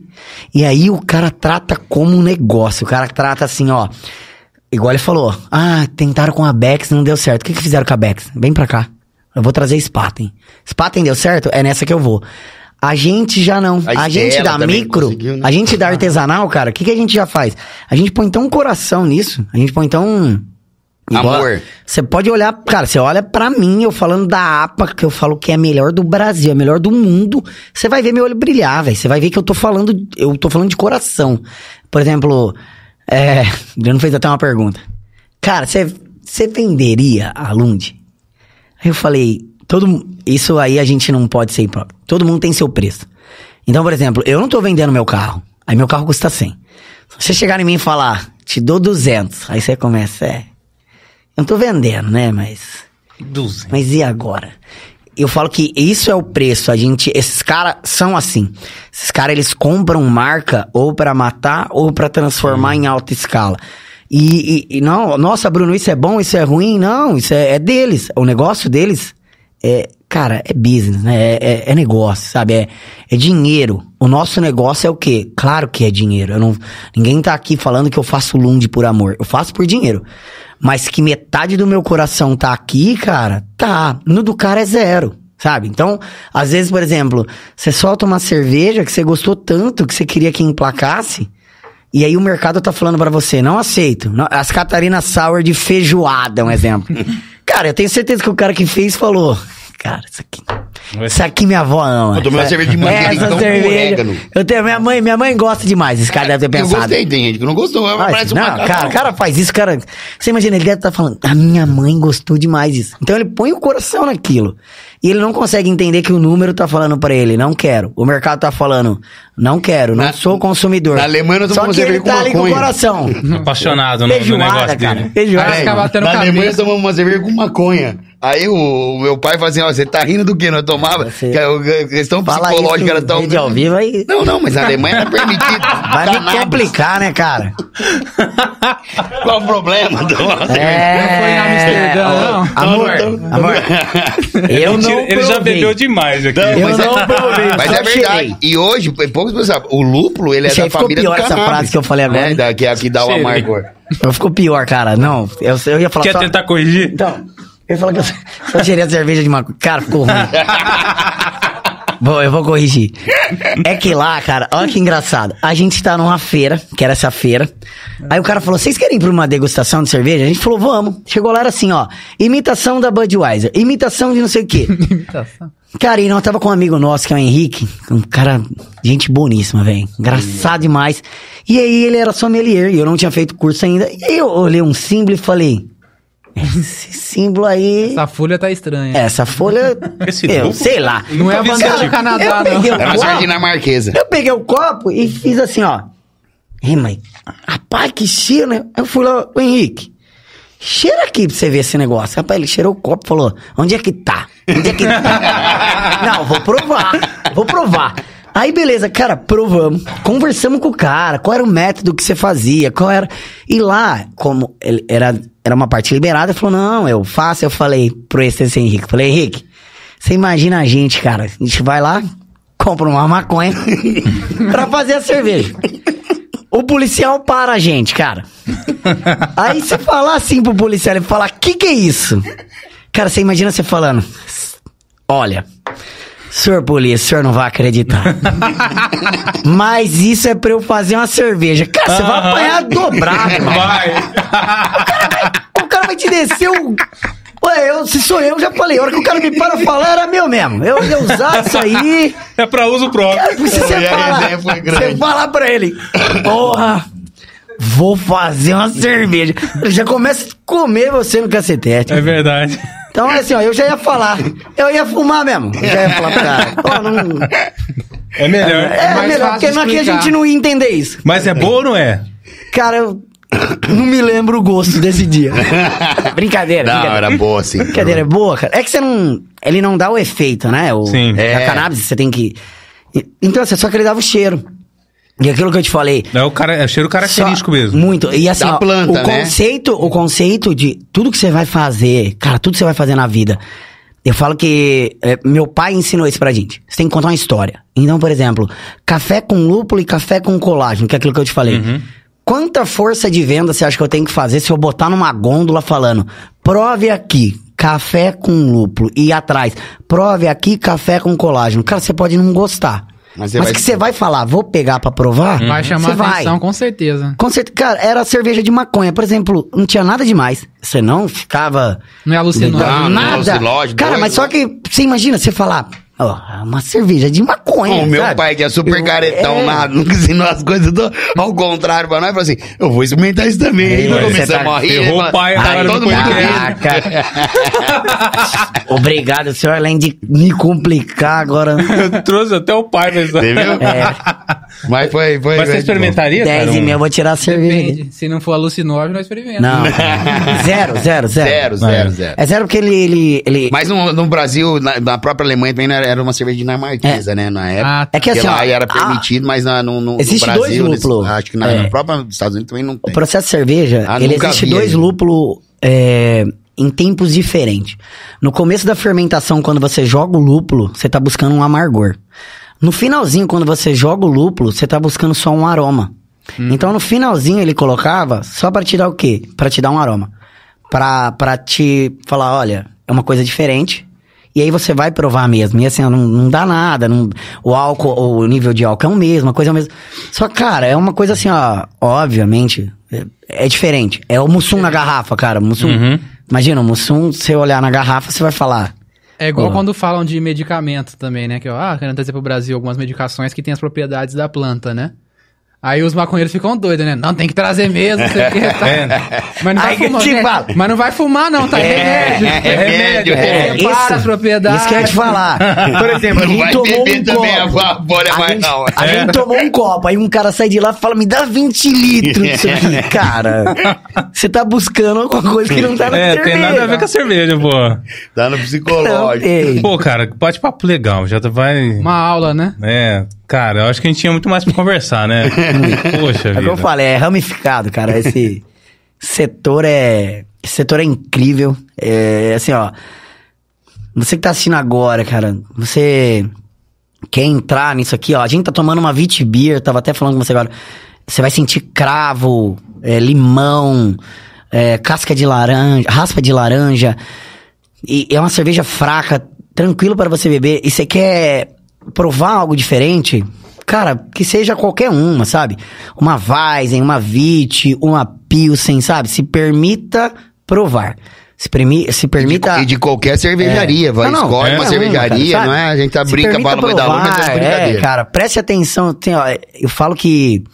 Eu falo até pro Carlão, Carlão, é um negócio que eu vou levar. Você me ensinou, eu vou levar pra frente, cara. Sabe? Presta atenção. Pode ser que você tá assistindo isso daqui, sei lá, 10 dias, um mês, dois meses. Cara, se você estiver assistindo na primeira refeição sua, para, cara. Come e, e, e, e fecha o olho. E, e pensa mesmo, aprecia. Que é um momento, cara, que a gente é, tem todo dia, sabe? A gente acha que to, a gente tem pra sempre. Só que a hora que você começa a apreciar e provar coisa diferente, cara, aí você vai cerveja, seja o vinho, seja o chopp do vinho, que Uhum. não sou muito chegado. Mas assim, cara, você vai se permitir ter experiência fantástica e sensacional. Isso é, um recado que a gente deixa. Paladar, experiência que não volta pra trás. Tudo que Uhum. você constrói é inesquecível, é pra frente só. É verdade. Até o alimento mesmo também, né? Às vezes, na, ali, como você disse, né? No automático a gente come correndo, na correria do dia a dia. Mas aprecie, né? Esse momento de, de alimento, até mesmo com a família. É, reconheça, né? Com gratidão, que até mesmo que Deus provê pra gente no dia, a dia- no dia a dia, o alimento por meio do trabalho e tudo mais, né? Não deixe que, que caia na, na mesmice do dia a dia, né? Vamos Cara, aproveite, é, é isso, é aproveite, Proporcionar aproveite experiências família, cara, novas, sabe? né? Ô, você tá assistindo agora, cara, você... Nossa, Bruno, o que que eu faço, cara? Véi, pega um... Vai em algum lugar, pega um queijo brie, pega um mel, mel de... Qualquer um mel, você vai cortar o queijo brie, põe o mel... Põe uma, uma Weizen, põe uma Pilsen da Lund. Essa harmonização só funciona com a Lund. A Lund. Cara, e, e prova, prova com a sua esposa, prova com o seu pai, com a sua filha, com o seu filho, com, com sua mãe, sabe? Prova com Harmonize. alguém, harmonize com alguém da sua família, porque são momentos que sozinho, cara, é, eu falo que não- talvez você vai gostar, mas é, você precisa de alguém pra compartilhar. Então compartilha com alguém. E o que você falou, cara, agradeça sempre, agradeça a Deus sempre o que você tem e o momento que você tem. E assim, ó, a partir do momento que você passa a prestar atenção nisso aí, cara, você. Eu, por exemplo, até o quarto copo eu sinto alguma coisa, muita felicidade. Mas dá valor em coisas Depois que é só felicidade mesmo, aí eu não sinto mais. Brincadeira. Cara, e onde, onde vocês, vocês estão hoje? Região de Ribeirão Preto, o que, que- o que, que vocês estão abran... ab- Qual que é a abrangência de vocês? De distribuição de lunde, Dos bares também. do bares, é. Onde vocês estão? Bruninho A gente, por exemplo, a gente tem um projeto de disc shop. A gente tá em Ribeirão e aí a gente tá em Sertãozinho com disc shop. A gente tem um projeto para abrir mais quatro esse ano. Então vai ser tipo um disc shop growler station, que agora tá muito na moda, né? Que é, o pessoal vai com o growler, a gente enche. E isso para chopp, né? Para nosso para nossa cerveja no barril. Em garrafa, cara, a gente tá em Brasília, a gente tá em São Paulo, tem mais dois estados, no Rio de Janeiro. A gente tem alguns lugares, mas assim, ó, o trabalho da artesanal é um trabalho muito difícil. Então a gente, por exemplo, você falar, pô, Bruno, você é em Brasília? Tô em alguns mercados. Porque a gente tem um distribuidor lá de Brasília que chega, a gente tem um distribuidor em Goiânia tal. Então, assim, ó, a gente não. Obviamente que a gente gostaria de estar em mais lugares. O, o projeto nosso é fazer isso acontecer. Mas a gente tá em alguns estados e a gente também tá. Vai, vai liberar uma, uma loja virtual, que é o. Eu acho que é Um e-commerce. Um e-commerce. Então, assim, ó. A ideia nossa é crescer em espiral, em, em, em ter disc shop nas regiões, porque, como eu te falei, a, a vida útil é muito curta dele, sem estar pasteurizado. Mas é tá levando, assim, ó, a- o máximo de chopp. Por exemplo, cara, esse- o avelã é muito pedido. Toda feira que a gente vai, os caras gostam. E a gente fala, pô, compra então uma caixa pelo site. Ou, ó, pede no mercado, que aí o mercado vem até nós. A gente sabe que é muito difícil, as grandes, ela... Eu falo que as grandes não conseguem controlar a onda, mas que ele consegue controlar onde você tá fatalmente. Então ele vai chegar num mercado grande e vai falar: se você não tirar esses caras daqui, ó, essas- esses rótulos, eu não, eu não venho mais. Então isso acontece. Só que assim, hoje e-commerce, Mercado Livre, esses outros lugares. Amazon. É. Então a gente pretende esse ano expandir mais a garrafa. É, nossa, e, e sistema de disc shop e menos bares, né? E aí a gente tem um bar nosso em Ribeirão, atrás do Mercadão, novo, do, do novo Mercadão, com a chopeira lá sensacional. A gente tem um rodízio de chopp lá, pra você ter a ideia. pena. Você paga um valor e você toma o chopp que você quiser, Das seis quanto às você 11 da quiser. É. E você mesmo pode tirar, se servir ou o garçom servir você, né? Que é uma experiência. E Pô, que legal. Muito bom. Cara, tinha, um, tinha um, algo que eu queria te perguntar aqui, mas eu acho que eu vou guardar isso aqui para uma próxima vez que vocês vierem. So- sobre a secagem de leveduras. Cara. Eu- Nessa daí a gente pode trazer o Mário, que esse projeto ele é do nosso pai, 100%. A gente tem uma Mas empresa, Ele cara. vem, vem o Mário pra falar, porque é um Legal. projeto super bacana e é. um projeto, a gente costuma falar que rapidinho, que 2024 é praticamente um ano que nós estamos retomando a, a Lund, o que nós vamos pretendemos com ela pro futuro. Porque pós-pandemia foi muito difícil devido aos negócios, a gente tinha parte da Destil, da Fox, mais outras duas empresas, parte de, do, do café, que o Bruno deu muita energia nisso, temos produtos guardados, refrigerante de cana, de açúcar. Ah, isso muitas também. coi- muitas coisas guardadas, mas ainda não tá no, no, no momento. Mas assim, então a gente pretende muito em 2024 olhar, Secador, cara, recomeçar, secador porque foi muito pesado ainda. é- Pós-pandemia ainda pra nós não acabou ainda. A de gente, vez, a tá gente fabrica, agora. né? A gente fabrica o equipamento mesmo, secador de levedura. A gente fez um, um projeto muito bacana com a Petrópolis, bem grande. É, pro cara que não entende, imagina o seguinte, cara. Você, a gente faz a cerveja, sobrou um bagaço. Esse bagaço é a levedura que nós estamos falando. Esse bagaço, cara, ele é rico em Proteína. tá, em proteína C. A, Todas. B, C. Todas, todas que você pensar, C, todas. E aí o pessoal usa muito pra quê? Pra engordar porco, engordar gado.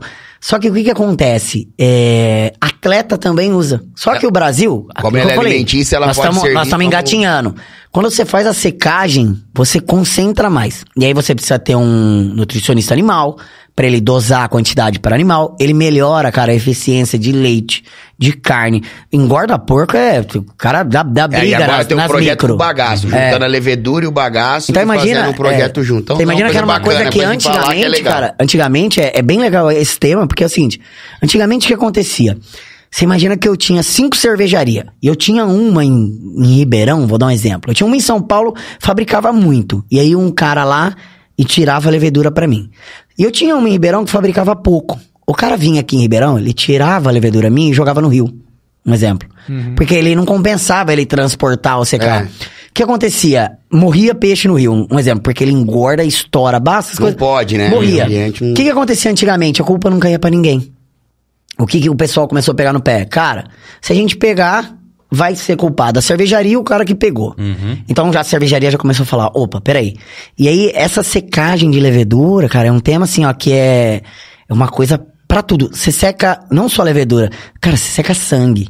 Seca casca de ovo. É, o equipamento a Seca chocolate no mesmo equipamento. Então, assim, ó. Cara, se, eu falar agora aí. Vai longe. Manda vir mais umas 10 pets aí, né? É, mas é os dois temas. Essa, esse equipamento aí, esse E as outras processo. bebidas. E as outras bebidas. Não, eu achei legal. muito legal. É, cara, as bacana. outras bebidas a gente tem um projetos, é o que a gente falou, a gente a gente O produto tem tá muita, desenvolvido, tá é, a pronto, gente tem a gente muita só ideia não- boa. não conseguiu a ainda gente tem muita ideia colocar boa, no- no falta é, mercado. é, falta braço, às vezes, É. falta investimento, mas o mais é braço, né? A gente, como eu falei, a gente é uma empresa familiar. Você imagina, por exemplo, é eu, meu irmão, meu pai e meu tio. Um exemplo, na Lund. Na Gavic, eu, meu pai e o Breno. E aí a gente, cara, a gente tem uma outra que tinha, que mexia com usina e tal.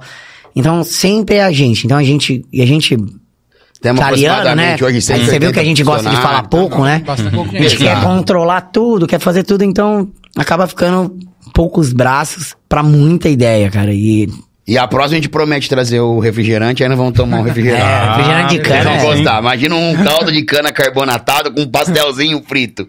Às seis da manhã, né? Na feira. Quem sabe o chopp de vinho da Lund. Ah, chopp de vinho. Esse eu não espero. Mas depois, de- depois nos bastidores eu vou te ensinar a você fazer um chopp de vinho carbonatado. Você vai gostar. Não, não, não, vai- fala isso aí não. tá? O Carlão, Mas, igual- o Carlão já mandou aqui pra mim já no curso de sommelier de vinho, ele falou, cara, não, por Agora- favor, não fala. Não Não fala isso, não, Não, fala, fala mais. que você gosta que eu não vou arrumar um curso pra você. Ele ficou de me arrumar uma vaga no de vinho. Mas legal. Obrigado, viu, pessoal, Que pela, isso, pela oportunidade, o convite. agradece. Agradecer ao Adriano, acho que é o produtor de vocês, que fez o convite pra nós. A gente ficou feliz. Apesar de a gente ser sertanezino, a gente já tem um coração ribeirão pretano, já um amor pela cidade, de- de- pela proximidade e pelo carinho que, que Ribeirão Preto tem com a Lund, mesmo depois da, da, da nossa chegada com a, com a compra.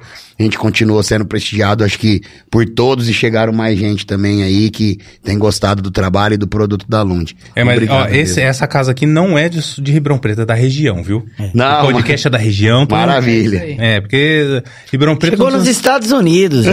agora, vendo? agora já tá States já. Pô, Ah, Fazia. pô, tomateiro da Raiz, já podia mandar os caras fazer um link aqui já lá. da- Pois Ma- é. Manda umas massas de tomate aí, uma. Vamos ver se essas massas de tomate é boa mesmo. Isso. tá, tá caro pra caramba aqui no Ketchup, Brasil. ketchup, pô. Manda os caras baixar o preço aí. Os caras ficam reclamando que a cerveja tá cara. ketchup, não estão aguentando, não. Valeu, Tem, moçada. tem algum recado aí ou alguma, alguma coisa do chat que alguém...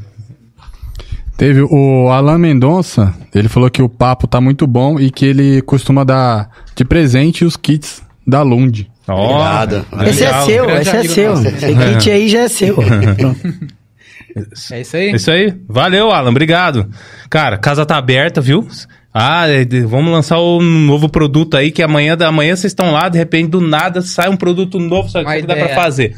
É isso aí. Vem Não, aqui, e vocês também, produto. deixa o convite pra vocês um dia ir lá. Se aí der um dia, uma novidade, dia que você vai fazer um bate-papo descontraído, alguma coisa dentro do bar lá, a casa também tá aberta pra vocês, pode usar, tem um mezanino. A tem gente chopeira grava um Pô, vídeo legal. rapidinho. Gravamos o resenha do Reinaldo Meireles lá agora, tá nas redes sociais aí, tá bombando, né? Se não quiser legal. propaganda, O fica Reinaldo bravo. Meirelles é, ele, é o. Ele, Produtor que era lá produtor, do ele era. Gustavo Lima, que é de Ribeirão Preto. Sei. Então, Gravou lá com Ouvi falar. 20 Cara, artistas, mas- um tem rodízio de pizza, ele fez um rodízio de sertanejo e tá lançando aí nas plataformas. Fica aí, fica digitais. convite pra vocês irem Pra lá. vocês também lá. Todo mundo, a gente um vai, faz uns vídeos, lá. mas a gente faz rapidinho, né? A gente bebe umas três horas, faz um vídeo de coisa de um minuto só.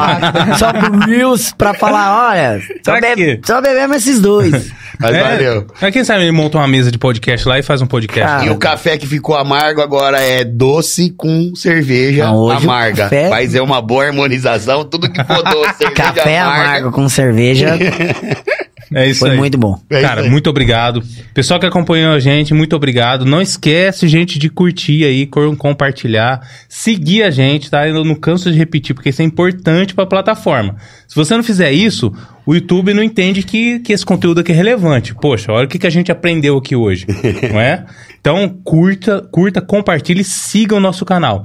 Tanto no YouTube quanto no Instagram. Beleza? Ativa Muito- o sininho aí. Ó, opa, Ativa não o pode sininho. deixar de ativar o sininho, obrigado. Né? Senão a produção depois fica brava aqui que a gente não É, fala compartilhar cara. sem ativar o sininho. Isso aí. Ativa o sininho. Sininho por quê? O sininho é de Ribeirão Preto e região. Tem conteúdo? Sininho te avisa. Isso, Tem que Poxa, seguir, tem que seguir, senão o YouTube não entrega. Não entrega, pessoal. É isso aí. Tem que seguir. Depois da sexta servir, estamos ferrados. Não vai acabar o programa. Pessoal, até a próxima sexta-feira. Muito obrigado. Até mais. Valeu. Valeu, galera.